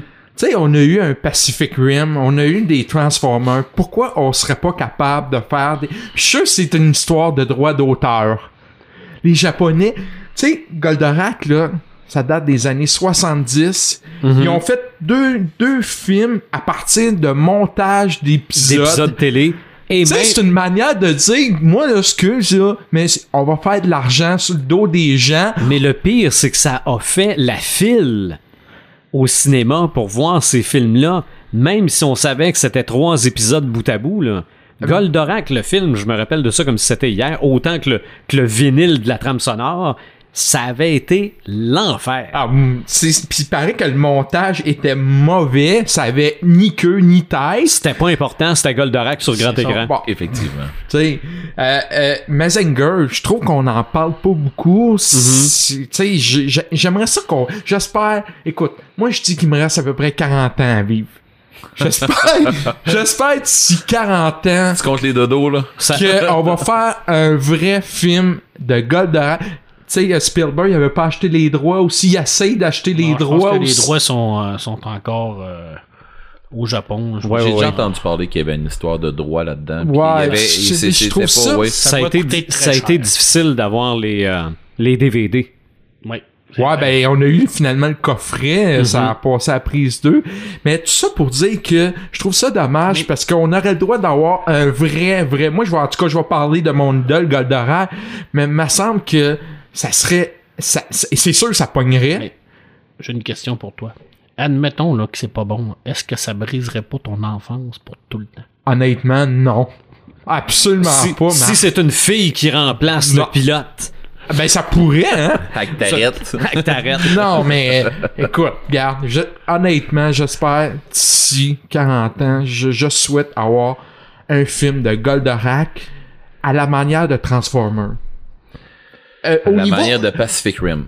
Oui, oui, ça aussi, mais je veux pas que ça soit, je veux pas que ça soit fait à l'ordinateur, je veux pas que ça soit des BD. On est capable d'avoir des humains, euh, tu sais, euh, Albator, le film de 2013, vous en avez parlé, moi j'ai vraiment pas aimé ça. J'aime pas les films à effet ordinateur, un peu comme les- Tintin. OK, les Le cinématiques. dernier Tintin, là, moi personnellement, ça m'a vraiment pas fait triper, là. Je, tant qu'à ça, faisons live. On est capable de les faire live. Qu'on les fasse live. Les point films, final. de, les films de Final Fantasy, dans le fond, toi, ça t'accrochera C'est jamais. ça, que, que ça ressemble à des cinématiques Non, de jeux non. vidéo. hein. Effectivement. Non, moi j'aime les ça. personnages live. On est capable de les faire. Puis, Ouais. Colin, moi ça me ça me ça me ça me excuse, ça m'écœure que les Japonais utilisent encore euh, les euh, des vieux films. Euh, ils vont chercher encore des euh, des des t-shirts. Tu sais, ils vont ils vont chercher des vieux films pour puis ils pourraient être original un peu. Tu sais, je trouve que on est encore dans, dans les vieux. On pourrait avoir quelque chose de de- d'intéressant. Sortez un peu de votre euh, de votre vieille affaire là, puis euh, Est-ce que ça irait chercher une nouvelle clientèle? C'est ça. un, une nouvelle clientèle. Puis Je sais ne pas, connaît je te pas? pose la question. Ça irait chercher les vieux comme toi puis moi, mais les jeunes, les nouveaux jeunes, là, les, les ben, nouvelles qui ne connaît générations. pas Goldorak Ah, le méchant paquet, là. Ouais. Ben, je me en promène tout cas, au moi, je cégep demain dire- matin, là, euh, où ce que c'est des, des, des jeunes de 17 à 22, 23 ans, là, puis je demande c'est qui rack, là? Puis je suis persuadé qu'il y en a 7 ou 8 sur 10 qui sait pas de quoi je parle, là. Puis c'est parce que la Pourtant, il est reconnu mondialement, là. Ben, garde visionnaire, c'est parce que l'histoire, là, c'est que nous, de, je veux dire, question famille, on va inculquer en tant que, que papa, que maman, tout ça, qui ont été élevés avec ça, on va, on, on va leur faire écouter ce qu'on écoutait nous autres. Moi, mes filles, euh, une des premières chansons qu'ils ont appris à chanter, c'est la chanson thème de Goldorak. Avec Nathalie Simard? Non, non, lâche-moi Nathalie Simard, là. Je parle de la, je, je parle de la, je parle de la série télé, là. Ah, ok, ok, ok, oh oui. ok. Eux autres, ils écoutaient la série télé, là, puis pour vrai, là, euh, ils comprenaient ce qui se passait, pis tout ça, là, je les ai, pas je les ai élevés avec ça, mais je veux dire, c'est, ils en ont écouté longtemps, là, du Goldorak, puis avant d'écouter euh, n'importe quoi d'autre, là, les Teletubbies, ces autres-là, c'était Ouais, pas c'est ça, qu'on arrête de mais faire- sauf qu'ils connaissent ça. Mais je m'en vais à l'école, dans leur école, là, puis c'est qui Goldorak, là, puis eux? Wow. Ça, Ça prendrait. quoi, là? C'est sûr qu'il y aurait une clientèle, mais ça prendrait un bon marketing. Ouais, mais ça, c'est pas un problème, le marketing. Non. on est capable de faire. Mais tu sais qu'on arrête de Si on faire était des. capable de faire 800 millions avec l'escadron suicide, on est capable de faire 800 millions. T'en reviens pas encore, hein? Tu sais, euh, qu'on arrête de faire des figurines, des t-shirts, des affaires, des. des, euh, des Non, mais des- c'est ça, des marketing. Donné, là, vends-les tes droits, puis. Passons au film. Ah ouais, c'est ça. Tu sais, j'ai- en tout Pardon. cas, c'était un peu ma montée de lait. Bon, T'as le droit. ben oui. Ça fait Mais du bien. t'as réussi à démontrer, visionneur, que l'univers du film animé japonais est quand même très vaste. T'en avais une dizaine, puis on, on a sorti d'autres titres Ah par oui. la suite. Mais à part le papier, à part la télé, à part le film, il y a les jeux. Effectivement, ouais. Est-ce qu'il y a juste des jeux vidéo, mais il y a- est-ce qu'il y a aussi des jeux de table? Ben, dans les jeux de table, moi, j'en ai un, moi, que c'est pas un jeu de manga, mais c'est un jeu tiré de la culture, euh, je dirais, japonaise, ou au moins de la culture orientale. Ça s'appelle Turo. OK. Euh, Puis dans le fond, c'est que ce qu'on joue, on joue des dragons qui euh, qui, qui sont qui filent sur le, le- le- le- la ligne de la vie. Puis euh, dans le fond, euh, le but c'est de sortir. euh, on met des tuiles avec des lignes dessus. On avance notre dragon avec euh, les, les- au, bout de la ligne, mais il y a plusieurs lignes sur la même tuile. Donc, euh, ce qui se passe, c'est que on sort les autres joueurs du plateau. Et ce, que ça veut dire, c'est qu'on a rencontré des gens. On a, il y a une grosse histoire euh, philosophie autour de ça. Le jeu, c'est drôle, c'est le fun. Ça dure environ euh, 20 minutes, euh, pas tout à fait. Ça dépend comment est-ce qu'on joue. Euh, c'est c'est c'est du bonbon. Euh, C'est un jeu moi que j'ai acheté que j'ai jamais regretté. Je joue avec mes enfants, je joue avec ma blonde, je joue avec des amis. C'est jamais la même game, c'est jamais la même affaire. Ça change tout le temps. C'est super, euh, c'est c'est super le fun, mais c'est pas tant manga. J'ai j'ai essayé de trouver des jeux euh, plateau, puis des jeux plateau manga. euh, c'est- ben oui, euh, sinon je tombais dans un jeu de cartes. Puis dans un jeu de cartes, ben je voulais pas m'en aller là-dedans parce que je me suis dit mais je vais me perdre parce qu'il y en a. pas? Ben c'est parce qu'il y en a beaucoup. Ah, ok, il y en a beaucoup. Ben c'est ben, c'est parce que c'est c'est du stock que on a moins accessible un peu ici. Ouais. Ouais, c'est. C'est c'est un petit peu pour ça que je me suis pas garoché là-dedans. J'ai, j'ai, j'ai essayé de faire mes devoirs comme du monde, puis je me suis dit si je fais, si je m'en vais là-dedans, je vais me péter la gueule. fait que mais si y a mais des tu m'allumes qui- sur quelque chose qu'on- Ah, que, que j'ai oublié.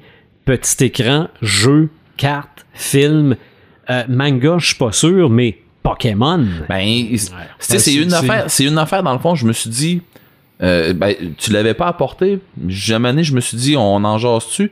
Puis oui, effectivement, Pokémon. euh, mais tout Pokémon, il n'y a pas de manga de ça. Non, non, Il y, en a eu des Pokémon, mangas, Pokémon, euh, Beyblade, euh, Yu-Gi-Oh! Digimon, Yu-Gi-Oh! euh, regarde, euh, pense-y là, ben c'est tous des jeux comme je disais tantôt. Regarde, on parlait de jeux de, de, de jeux qui est pas des jeux vidéo. Ben ça, ça en est ça. Yu-Gi-Oh! euh, Beyblade, qui est pas un jeu, c'est des toupies là. Tu sais, tu Ouais, pètes la gueule avec des toupies. Mais tu sais, c'est c'est pas des jeux de plateau, mais c'est des jeux de cartes. Puis je pense que si on tombe là-dedans.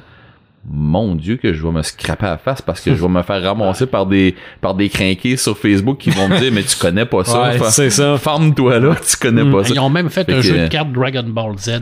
Je Ok. crois que oui, oui. Mais j'en ai, j'ai pratiquement toute la collection encore. Le jeu est mauvais, Bon. mais les cartes sont belles. Oh. Ah bon, regarde. Fait qu'on peut pas tout avoir, c'est ce que c'est ce que ça veut dire. Mhm. Euh, sinon, euh, on peut y aller aussi euh, il y a, dans les, euh, les grandeurs nature euh, parce que euh, on Ça en a.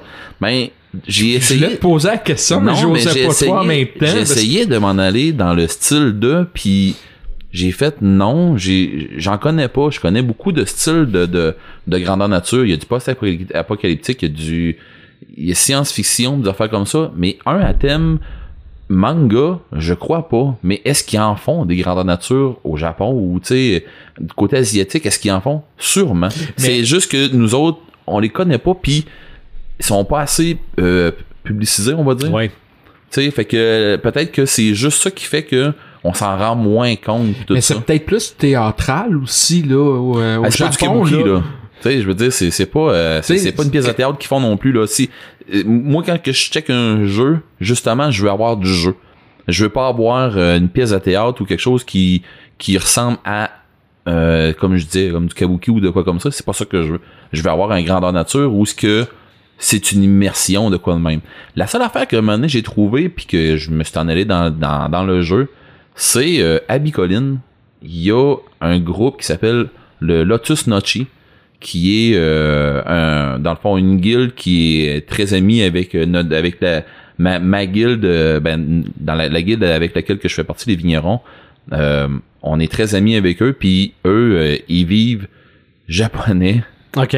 du début à la fin ils marchent avec des sandales en bois avec des blocs en tour là Le OK. kimono, pis tout ça. les kimonos, les Ah, façons de ah, parler, oui, puis ils ont plusieurs façons de te dire bonjour selon l'heure de la journée, puis euh, sérieusement, là, euh, tu sais, nous autres, on est Joe Bontemps, là, puis quand ils arrivent chez nous, ils savent, nous autres, quand on s'en va chez eux, on y va avec les salutations, puis le protocole comme ils le font, tout ça, puis la façon qu'on s'est rencontrés, puis que, comment, c'est c'était c'est un incident diplomatique, là, que que, que, que j'ai initié moi-même avec un autre qui a pas de classe là. mais bon euh, mais on, on, on y va vraiment avec les protocoles japonais. Euh, c'est la, la, la cérémonie du thé et des affaires comme ça là ça a juste pas de bon sens là, mais ils le jouent. Puis tu sais c'est c'est le fun. Puis on aime ça puis on aime ça les jouer. Puis eux quand ils viennent chez nous moi ils savent là. Oui c'est dans mes bras mon ami puis euh, tu sais c'est les poignées de main. Puis les autres sont ils jouent pas à l'aise. Tu sais, c'est du monde comme nous autres, mais ils le jouent pas à l'aise. Puis nous autres, on fait exprès. Mais tu sais, je veux dire, c'est fait que question de grandeur nature pis tout ça, je me suis en allé là-dedans. Euh, puis à un moment donné, ben j'ai fait OK, je vais y aller dans quelque chose que je suis capable de sortir du stock euh, rapidement. J'ai été Ouais. dans les jeux vidéo. Ouais, oui, ben oui. Je vous dirais que moi, mon premier jeu vidéo qui reste encore euh, un classique, des classiques, c'est euh, Final Fantasy 2. Les gens, beaucoup de gens vont dire non, non, c'est le 1 qui jouait sur le NES, là, sur le Nintendo, euh, sur le vieux Nintendo. Mais non, euh, théoriquement, tout le monde l'ont connu comme Final Fantasy 1, mais non, c'est le 2 OK. que tout le monde a joué dans le fond là, les- le, le premier puis euh, moi ça a toujours resté un classique ça Puis il y en a quelques autres là, des vieux jeux que j'avais joué sur euh, le 64 sur Super Nintendo des affaires de même dans ce temps-là c'était là-dessus qu'on qu'on qu'on jouait puis on se reliait on, on se reliait des nuits pour euh, finir les jeux là euh, mon dieu que c'était c'était long là. Euh, mais j'ai fait un peu ma recherche, puis ben je vais continuer dans Final Fantasy. Il y a euh, Final Fantasy, il y a World of Final Fantasy qui sort le 25 octobre OK. euh, prochainement. Je vous dirais que j'ai regardé un petit peu le gameplay, puis j'ai j'ai regardé un peu de la manière que ça se faisait. Ça ressemble pas au Final Fantasy qu'on est rendu maintenant, qui ont l'air une cinématique avec une histoire qui a qui a juste euh, tu sais qui, qui, est juste trop grandiose pour amener ça avec des petits combats euh, banals là. Euh, genre à tour, euh, de, de tour à tour, c'est pas ça. C'est c'est un jeu qui nous ramène au en tout cas, j'ose croire au vieux Final Fantasy, au vieux comme celui qu'on connaît que, que les vieux hardcore gamers connaissent. Euh, ensuite de ça, il y a Final Fantasy XV qui vont sortir euh, le 29 novembre. Euh, je pense que c'est une grosse attente pour les gamers de Final Fantasy Ouais. là, parce que j'ai vu euh, du pas tant du game ben j'ai vu les trailers c'est pas tant rien que du gameplay on, on dirait que c'est du gameplay on sait plus si c'est de la cinématique ou pas tellement c'est bien fait c'est une des forces de Final Fantasy dans Ouais. le fond là. Euh, ensuite de ça j'y Ben moi, j'ai euh, hâte à la réédition du 7. Ben tu vois tout le monde me parle du 7 Mhm. puis tout le monde, c'est le 7 ou le 14. Le 14, le monde m'en parle, mais qu'ils l'ont tellement trouvé mauvais. OK. Puis tu vois, le 7, c'est ça. Le monde, ils me disent tout, mais mon Dieu, que c'était donc bien mourant, ça là. Il était vraiment bon, tout Ouais. ça. Mais tu vois, j'ai arrêté, je pense, au 2, moi. Ok. Au 2, ben pas. Je dis le 2, j'ai j'ai arrêté au 3, dans le fond. OK. Le 3 ou le 4, là, mais j'ai arrêté là-dedans. Euh, j'ai, j'ai, je me je m'étais pas regaroché à, à d'autres choses, mais j'étais sur d'autres jeux, puis euh, fait qu'à un moment donné, ben les Final Fantasy, on décroche, on a décroché Ouais. un peu des petites consoles, puis il fallait prendre, les- fallait tomber ses ordinateurs, puis c'est pas là-dessus que je jouais, fait que. Euh, ensuite de ça, j'ai, j'ai parlé un petit peu avec des gens, puis j'ai tombé sur euh, Dragon Ball euh, Xenoverse. Ils ont sorti le 1 qui était sur euh, sur toutes les consoles euh, Xbox One, PS4, euh, qui était sur PS3, Xbox euh, 360 aussi, tout ça. C'est un jeu un petit peu RPG, beaucoup combat, PVP. Euh, ça, ça mixe beaucoup de styles de jeu. C'est très très dynamique. Euh, ils, ont, ils ont leur style à eux, là, je veux dire. euh, Puis c'est du genre de jeu où ce que tu as une genre de, de, de- une genre de communauté, puis tu tapes sa gueule, tu ramasses les pouvoirs des autres, une affaire dans ce style-là. Mais ce qui, c'est qui arrive, c'est que euh, il était très bien coté. Il était coté sur, sur euh, IGN à 8.9 Mhm. pour un jeu de ce style-là, je trouve que c'est très bien coté. Donc pour la sortie de Dragon Ball euh, Xenoverse 2, qui va être euh, le 25 octobre, euh, en même temps dans le fond que World of euh, Final Fantasy que je disais tantôt, dans le fond, euh, si je m'attends à une bombe, euh, je suis pas un fan de Dragon Ball, sauf que je parlais avec André Brisebois, Oui. de chez eBay Games. Puis lui, il m'a dit, Eric, passe pas à côté de ça. Si tu parles de manga, c'est le jeu de manga que le monde se, vont, vont se garrocher. OK. Euh, fait que j'ai dit, ben regarde, j'ai hâte de voir qu'est-ce que qu'est-ce que ça va, en- qu'est-ce qui va en résulter. Puis j'ai hâte de voir euh, la cote qu'ils vont lui donner parce que pourtant c'est un jeu en passant. Le, le vieux là, il est sorti de Dragon Ball euh, Xenoverse. Il est sorti le 24 euh, février 2015. Fait que ça fait un an et demi il est sorti. Puis il était à 8.9. Fait que moi, je pense que le 2, là, à ce que j'ai pu voir comme, euh, que, comme sortie, puis euh, les, les, les, les, euh, les commentaires que les gens en ont sortis, c'est que euh, c'est dur d'avoir la bonne qualité que les gens ont vu en vrai, de, de la montrer sur YouTube ou de quoi comme ça, mais on va avoir de quoi de monstrueux là, comme jeu. Il y a, euh, tantôt tu parlais de, ben vous parliez, c'est-à-dire de Attack on Titan Mhm. il y a le jeu Attack on Titan et euh, il est coté sur euh, IGN, il est coté sur euh, 7.3. Quand même bien. Il y a un gros bémol que, euh, qui, est, ressorti puis que justement André de eBay Game me parlait. Euh, les gens qui ont écouté la série Attack on Titan ont l'impression de jouer la série, la, la première saison. Ils ont l'impression de jouer la première saison, puis rendu au bout, ben ils en voudraient plus, mais ils ont joué ce qu'ils ont vu euh, en animé. OK. Tu sais, fait que le monde il aimerait ça avoir de quoi d'autre ou tu sais, il aimerait ça pouvoir avoir de, de, de- pas pas, pas des expansion packs, mais plutôt tu sais avancer dans l'histoire de quoi de même puis ils sont arrêtés. C'est un petit peu le, le- le- le défaut du jeu sauf que la dynamique tu te croirais dans euh, dans la série, on dirait que tu joues dans l'anime là, euh, carrément là, c'est c'est vraiment même pour avoir vu un peu euh, la, la, la, la série animée euh, puis le gameplay, mais je veux dire c'est on, on se croirait un dans l'autre. Mhm. C'est ceux qui ceux qui ont trippé, ils vont être euh, très bien servis. En gros là, je veux dire c'est il y a beaucoup de jeux qui sortent puis ainsi de suite, mais si on y va spécifiquement manga pour le podcast qu'on de quoi qu'on jase là, je pense que c'est pas mal là que Ouais. Sinon on va on va se garrocher comme on disait tantôt dans des ça. cartes puis on n'aura pas fini. hein. Le- le- L'influence du Japon sur le monde du divertissement est très très large. Sur le monde du geek est très très large Ah oui. aussi. On va y aller avec nos ça m'allume, ça matin. Euh, ça, ça matin. Ça matin. Oui, ça- mais ça m'éteint ça aussi. ça, ça, ça m'atteint, mais ça m'éteint. Euh, Paperman. Ouais. j'ai deux, ça m'allume. Et j'ai deux, ça m'éteint. Alors, vous me permettrez d'en faire deux. Le premier, euh, on sait tous que Jeff Jones, qui est le scénariste euh, officiel de DC. Ouais. Scénariste? C'est l'officiel euh, euh, Ah, je scénariste savais pas officiel de DC le au niveau du scénariste. comic. A été nommé chef du DCU, on va dire comme ça. Mhm. Et euh, la semaine passée, il, il est allé d'une déclaration euh, vraiment euh, monstre. Alors, je vais vous la lire, parce que c'est important quand même. Alors, le monsieur Jones a dit, par le passé, le studio a commis une erreur.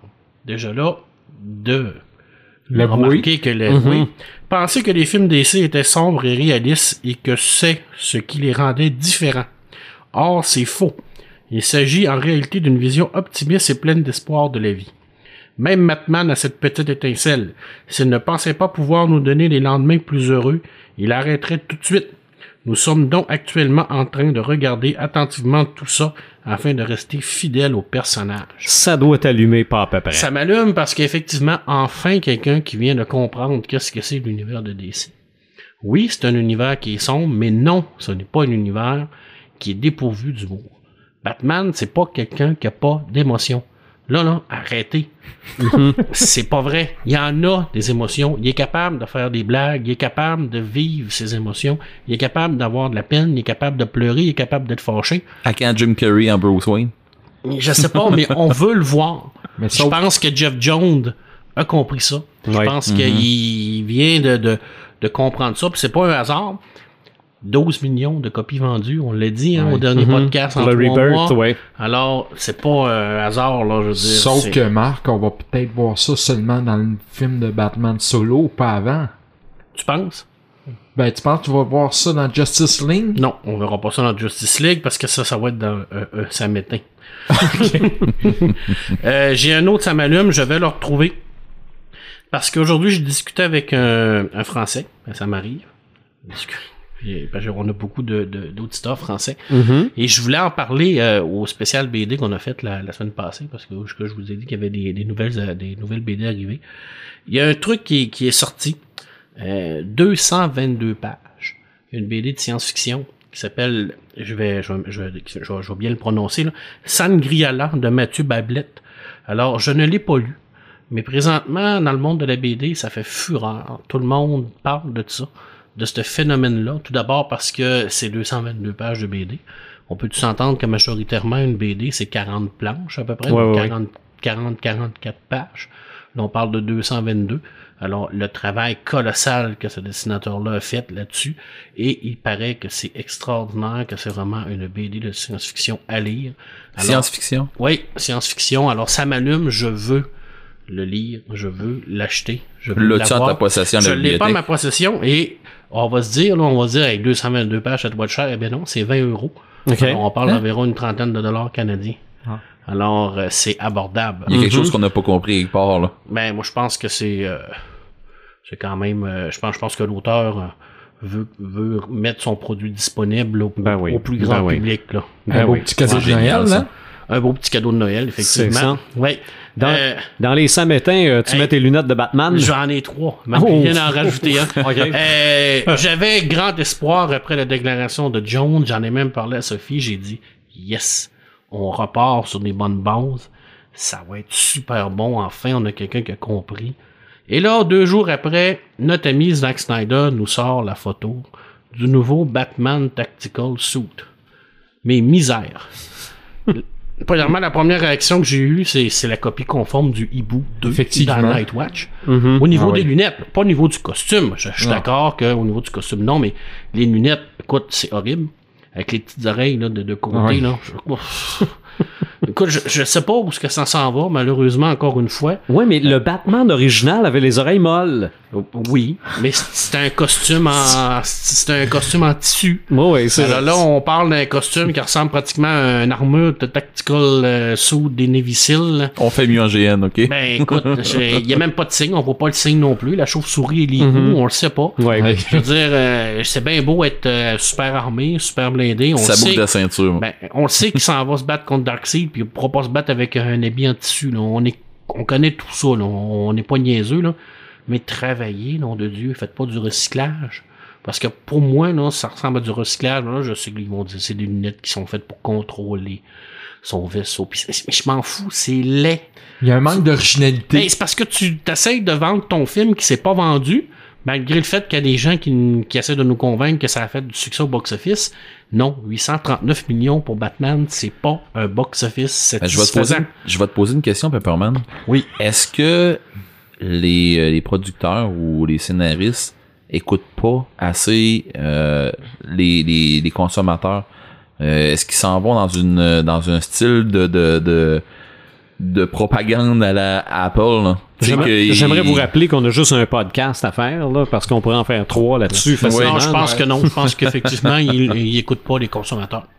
Ben, c'est un petit peu ce que je crois. Là. Ou il essaie de créer un produit, là, mais euh, Ouais. un besoin. euh, Non, ça, ça, ça, ça- Ben, moi, j'ai l'impression, ma théorie là-dessus, c'est que Jones, Jeff Jones ne peut pas réparer ce qui se fait présentement. Non, mais rebooter dans ce Ouais, cas-là. mais c'est ça, arrête, puis euh, c'est ça. Arrête, efface, on recommence. c'est ça. Ouais, mais euh, je sais pas, sais pas si c'est une histoire de C'est contrat, pas- Snyder qui, bon, tu sais, il y a déjà entreprises que ce qui a déjà été fait, tu peux pas arrêter de Non, mais lendemain. c'est- on arrête la production, puis on repart à- avec, euh, tu sais, Mais si on se cotise tout, là, les gens qui aiment pas ça, on est capable de payer le reste de son contrôle. Là. Si on met tout 10 pièces dans une enveloppe, là, on est capable d'en donner un gros enveloppe. Là. ouais, mais il doit avoir une raison. chez vous, là. Ouais, mais il doit avoir une raison pourquoi Zack Ouais. Snyder continue à faire le film malgré tout. Ça m'éteint. Ouais. Ça m'a éteindu beaucoup. J'en ai deux autres. Euh, en France, présentement, il y a eu une grosse polémique. Ça parle de BD. Euh, Glénat va publier euh, sans aucun droit d'auteur et sans donner aucune redevance une BD libre de droit qu'un auteur a décidé de mettre libre de droit. Alors ça, ça rouvre une grosse porte, une grosse boîte de Pandore. Alors, euh, je veux dire, euh, on, on bafoue les droits d'auteur pratiquement. Mhm. Et ce que je comprends pas, c'est comment qu'un auteur de BD qui veut vivre de son art est capable de, de faire ça, d'accepter que son œuvre, je comprends là, le, le libre accès et tout ça, là, mais à un moment donné aussi, là, il faut que les autres vivent, puis il faut que ces gens-là vivent. Alors, Glénat, c'est vraiment là, euh, horrible de faire là, là. Selon moi, là, ça se fait pas.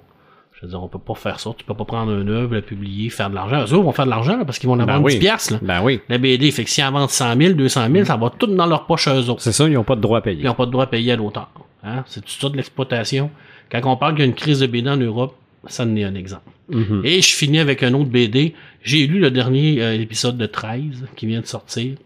Et puis, euh, toute bonne chose a une fin. hein. C'est tout ce que j'aurais à dire aux éditeurs et aux auteurs. là. Arrêtez ça là, là, parce que là, ça n'a plus de sens. Là. OK. Là, on est rendu vraiment très loin. On est rendu dans les, euh, les, les, les, les- membres fondateurs de, du Mayflower. Là. Écoute, ça Ok. n'a ni queue ni tête. Là. C'est, je veux dire, à un moment donné, là, c'est t'étires la sauce, t'étires la sauce, t'étires l'élastique. Mais là, je pense que l'élastique vient de péter.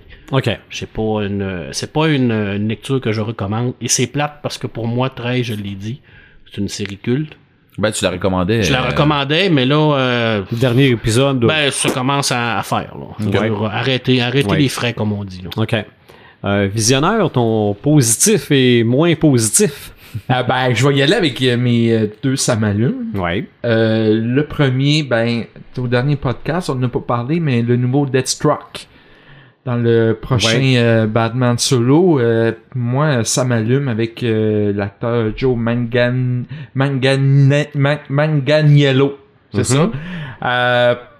Je sais que le monde aurait aimé avoir euh, Manu Bennett, mais on sait que les, les Pas- séries, les acteurs de ça, séries pas, pas de, pas de lien avec la télé.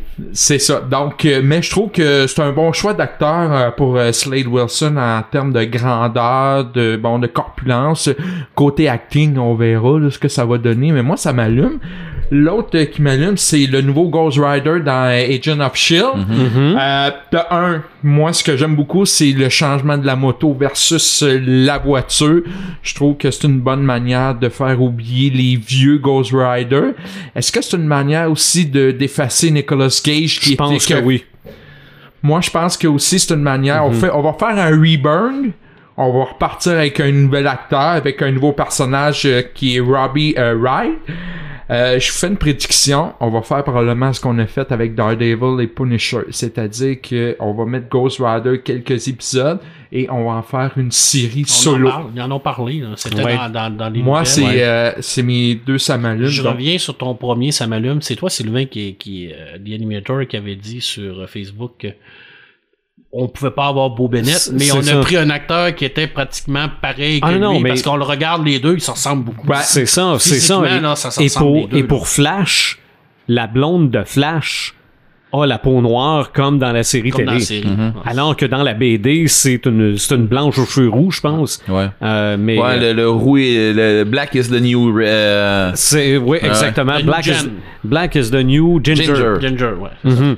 Mais euh, oui, c'est euh, on veut on, on veut se détacher des séries télé, mais on prend des acteurs qui leur ressemblent. Je trouve Ouais. ça un peu un peu un peu bizarre. Mais Ça pourrait être un samétain. On verra bien quand il va jouer le rôle. Euh, ce qui m'éteint, euh, bon, euh, on a eu au mois de mars un film qui est sorti qui s'appelle Batman vs Superman. Qui a été- attends, tu vas comprendre, Marc. qui a été un échec commercial et un échec critique qui a fait 800 quelques millions, te dit, qui est en dessous des prévisions. Et on a d'un côté un Civil War, guerre civile, qui a été un succès critique, un succès commercial, qui a fait quoi? 1,2 milliard de profit. C'est ça. Et moi, ce qui m'éteint, c'est qu'on parle tout le temps de Batman versus Superman au lieu de parler de Civil War. On parle tout le temps plus du négatif que du positif. Ça m'éteint un peu. Ouais. Je trouve ça dommage. On aurait peut-être dû en parler plus de Civil War. Pour moi, c'est en tout cas un des trois films de l'année. Mais on est tout le temps, comme Marc dit, dans le négatif. Il me semble que Civil War mérite plus d'attention. C'est vrai. ouais. Parfaitement d'accord. D'ailleurs, euh, mea culpa, j'ai pas encore acheté de Blu-ray. Ben moi oui, et Moi je me non suis fait plus. payer hier soir. OK. Mais Ah ouais. pas parce que moi je parle beaucoup de Batman v Superman. C'est vrai. Ben, c'est vrai. J'étais un peu dans. dans- Mais c'est ça. C'est un peu de ma faute. Non, ben moi-même j'en parle, là, mais j'essaie de comprendre pourquoi on est tout le temps encore sur ce film-là qui date de, de mois de mars. Tu sais, à un moment donné, là, on, me semble qu'on a fait le tour de la question. Mais c'est parce qu'on était. On, on avait beaucoup d'attentes. On été extrêmement déçus. On est craqué. Ouais, moi j'ai fait C'est ma ça. thérapie, j'ai arrêté d'en parler. OK. Est-ce que tu avais terminé? euh, Oui, Visionnaire? effectivement. Oui. Donne-moi le nom de ton docteur. Red the Gamer. Euh, j'ai, je- vais y aller tout de suite avec mes ça m'éteint. OK. Parce que, bon, ça m'allume, il y a des questions au bout de ça. OK. Euh, ça m'éteint. Euh, Destiny 2. Ouais, tout le monde pense, tout le monde sait que je suis un fan de Destiny, le 1. là.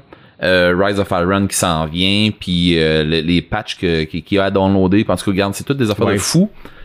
Je tripe, tout le monde tripe, mais dernièrement, il y a eu la nouvelle que euh, Destiny 2, il y a eu une, une, une date.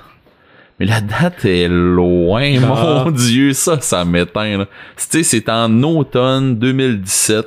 Oui, ok, on Dans va avoir... an. Ah oui, puis c'est ça, c'est dans un an. Mais là, c'est parce que c'est le dernier DLC qui sort, là. Tu sais, c'est Rise of Iron qui sort dans pas long, le 20. Puis, Tu vas avoir fait le tour le 22. my god, je fais quoi après? tu sais, je veux dire, ils- puis ils ont dit là, que c'était fini. Il sortait plus de DLC après, là. Bon. Oh, Tu sais, je veux dire, ok, on, il va sortir peut-être des petits trucs, mais pas de DLC, pas d'affaires hot comme ils viennent de sortir. C'est plate un peu, mais oui, ok, oui, il faut que ça ait une fin, puis ok, euh, ils nous préparent pour le 2, il y a des bonnes nouvelles là-dessus. Ça sera pas un samalume, mais il y a des bonnes nouvelles comme de quoi que, tu sais, ils, ils font bien leur travail, puis ils vont nous sortir de quoi qui va être Mhm. béton. Euh, un deuxième, ça m'éteint. Netflix, ils ont enlevé la série animée de Death Note. Je l'ai pas fini. Bordel, vous allez pas attendre. Attends, ils ont enlevé la série. Il y avait une date limite. Que moi, je pourrais même pas l'écouter. Non. Non. Mais- qu'il faut que je fasse, là? Le, le pire. Pleure. Ah, Ah, on en parle depuis tantôt, puis moi, ça. j'étais comme craqué un peu, là. tranche de vie, là, anecdote, là, à un moment donné, je me mets un épisode de Death Note, et là, je fais comme, hein, j'ai-tu bien vu, dans le coin, c'est marqué, série disponible jusqu'au 31 août, mais ça a passé hyper rapidement, là, un flash dans le coin de l'œil, puis on n'a pas pris de chance, on se l'est farci jusqu'à la fin, et euh, là, j'apprends que finalement, c'est disparu. Pas de Ah, danger que tu nous l'aies dit. Mais bon. Mm. euh, m'allume. Euh, American Horror Story, Ouais. saison 6. Euh, le premier épisode, euh, en tout cas, moi j'ai j'ai vu sur internet qui a été diffusé le 14, donc euh, on est nous, autres- nous aujourd'hui on est le 15 à Mhm. l'enregistrement. Ouais, Ça est ressorti hier. ouais. Euh, le- L'épisode 1 s'appelle euh, My Rookie Nightmare. Euh, Rookie, euh, pas, pas comme Rookie, là. Rookie comme euh, l'endroit, euh, c'est dans le fond c'est euh, Ra- Ra- non c'est pas Rookie, c'est Roanoke OK. qui est un endroit euh, en Virginie qui est le, les voisins de Salem en Virginie occidentale. Euh, dans le fond, euh, c'est une histoire, c'est un couple qui est arrivé quelque chose à Los Angeles, puis ils foutent le camp euh, dans le... Eux, eux, ils disent dans le nord, euh, dans la Caroline du Nord, mais euh, ils se ramassent plutôt en Virginie occidentale probablement, puis il y a une histoire euh, de de de- d'esprit malveillant avec des sorcières, j'imagine, Ok. ça fait de même. J'ai vu un peu euh, des, des des trailers tout ça. Euh, c'est bizarre parce que la saison 6, là, si vous allez faire un tour sur YouTube, euh, peut-être que Pepperman, euh, quand tu vas faire l'édition, euh, tu mettras une, il y a une compilation sur YouTube des trailers de American Horror Story saison 6. Il y a comme 15 ou 20 trailers et c'est pas un pareil. C'est pas un genre, tu sais, c'est pas un trailer qui va parler de sorcières ou de vampires ou de non non non non non. Il y a d'après moi là, ce qui vont nous servir comme c'est comme saison là, ça va être un free for all d'histoires d'horreur OK. qui vont être euh, qu'on va passer d'une histoire à un autre à un moment donné on voit dans on voit un des des, des, des trailers que c'est une personne qui est couchée dehors de sa tente dans plein euh, en plein champ puis il y a un beam de lumière qui la ramasse qui la casse en deux puis qui qui l'aspire Euh, Ok. on un genre est de- loin un genre de Tale of the Crypt, là, dans le fond. là. Ouais. C'est un peu ce que je vois. hein. Ouais. Puis j'avais vu à un moment donné une histoire comme de quoi que est-ce que vous avez peur des araignées? Mais ça a aucun rapport avec euh, les, les euh, avec les ovnis ou avec euh, les sorcières. Tu sais, je crois qu'ils vont nous servir une saison euh, à nous débalancer. OK. Euh, une, un épisode sur une affaire, un épisode sur une autre affaire, mais toujours avec la même euh, la même saveur de tous les les acteurs qui qui, qui font des, des, des personnages différents. Fait tu que peux des- pas, tu peux, tu peux pas euh, manquer un épisode? Ben non, j'ai l'impression que en tout cas, peut-être je me trompe peut-être là, mais puis c'est c'est ce que les critiques disent toutes là, ils disent toutes euh, tu sais euh, la saison 5 c'était Hotel. Mhm. Mais là il y a pas de saison 6 quelque chose. Il n'y a pas de nom. Non, c'était un point d'interrogation avec un 6 dedans. C'est c'est c'est ok. ça le titre, c'est pas il y a y a pas de titre. Il y a un concept. Ouais, c'est ça. Il y a un concept mais là, on sait pas c'est quoi. genre. OK. Fait Ben, que- Sais-tu que The Animator aura pas le choix de regarder ça pour euh, notre spécial horreur? Ah, tu sais que c'est clair, là. Parce que, à ce que j'ai pu voir, il va probablement avoir un spécial exorciste, probablement, là, dans, dans ces affaires-là, parce que dans les, Eh. euh, dans les trailers, ça va venir. Ouais, puis euh, la télésérie commence euh, dans quelques jours. Ah, puis, regarde, allez voir, euh, ça, ça, j'ai hâte, là, mais Mhm. pour American Horror Story, allez Ouais. voir sur YouTube, il y a des teasers qui vont vous faire comprendre ce que j'essaie d'expliquer. Ouais. Vous allez voir, il y a des, il y a des teasers un peu plus troublants que d'autres. OK. Fait que euh, c'est ce qui, c'est ce qui me fait à mon côté. Ben, moi, dans mes samalumes, cette semaine, j'ai assisté à une discussion sur Internet entre Paperman et le visionneur où Hein? ils se sont entendus concernant le combat Batman-Superman. Ben, ok, ouais. Euh, quand j'ai vu ça, je me suis dit, ben, il y a quand même, il y a des possibilités de paix dans le monde. Il y a de l'espoir. Il y a de l'espoir pour la paix dans le monde. Attends un peu, c'était de la science-fiction, ça. ça, c'était un what if que Ah, mais je suis t'as pas entendu. fermé, je suis pas fermé. Non, non. J'avais mes arguments. Marc avec les arguments. Là, je commence à être à bout d'arguments. Marc continue à m'en sortir d'autres. Ben, faut bien croire qu'éventuellement, euh, tu sais. Mais à part ça, ce qui m'allume, c'est parce qu'il y a eu cette semaine les, les, les, les, euh, nominations pour les jouets au Panthéon du jouet, entre autres Donjons et Dragons. Fait Ouais. partie des nominations. Est-ce qu'il serait intronisé? Moi, je penserais que oui. Je pense que c'est un automatisme. C'est Ben, ça. il faut, là. Ben, c'est, ça, ça influencé tout c'est le c'est reste. parce- ouais, mais c'est une culture. C'est ça, ça, ça, C'est même plus un jeu. là. ça part de là, là. Ouais. Mais dans les jeux classiques, il y a le Viewmaster. Le Viewmaster a disparu là, dans la forme qu'on le connaissait. Le Viewmaster revient en format réalité virtuelle, VR, et on aura droit à une version Batman The Animated Series, qui est probablement la meilleure série de dessins animés de Batman. Et même, euh, Une des meilleures. on pourrait dire la meilleure série d'animation après les vieux, vieux cartoons de Superman des années 40. Euh, on va être immersé dans le monde de Batman, la série animée de, des années 90 avec ça. Ça va coûter une- autour d'une cinquantaine de dollars. là. Ça sera même pas un, un Oculus Rift. euh, ça va être un, un petit casque. Est-ce que ça va être avec les voix originales? ça, je ne sais pas. C'est encore les, les roulettes de Viewmaster. Je comprends pas comment on peut faire de la réalité virtuelle avec des photos. Mais euh, Bon. ça va piquer ma curiosité euh, assez pour... La, euh, rue- la roulette va être purement accessoire. mais- Ça va être un programme que tu vas mettre dedans. Peut-être. Parce que moi, là, être en réalité virtuelle avec Marc Hamill dans le Joker, là, ça va être dur pour mon petit cœur. Ça va être le fun.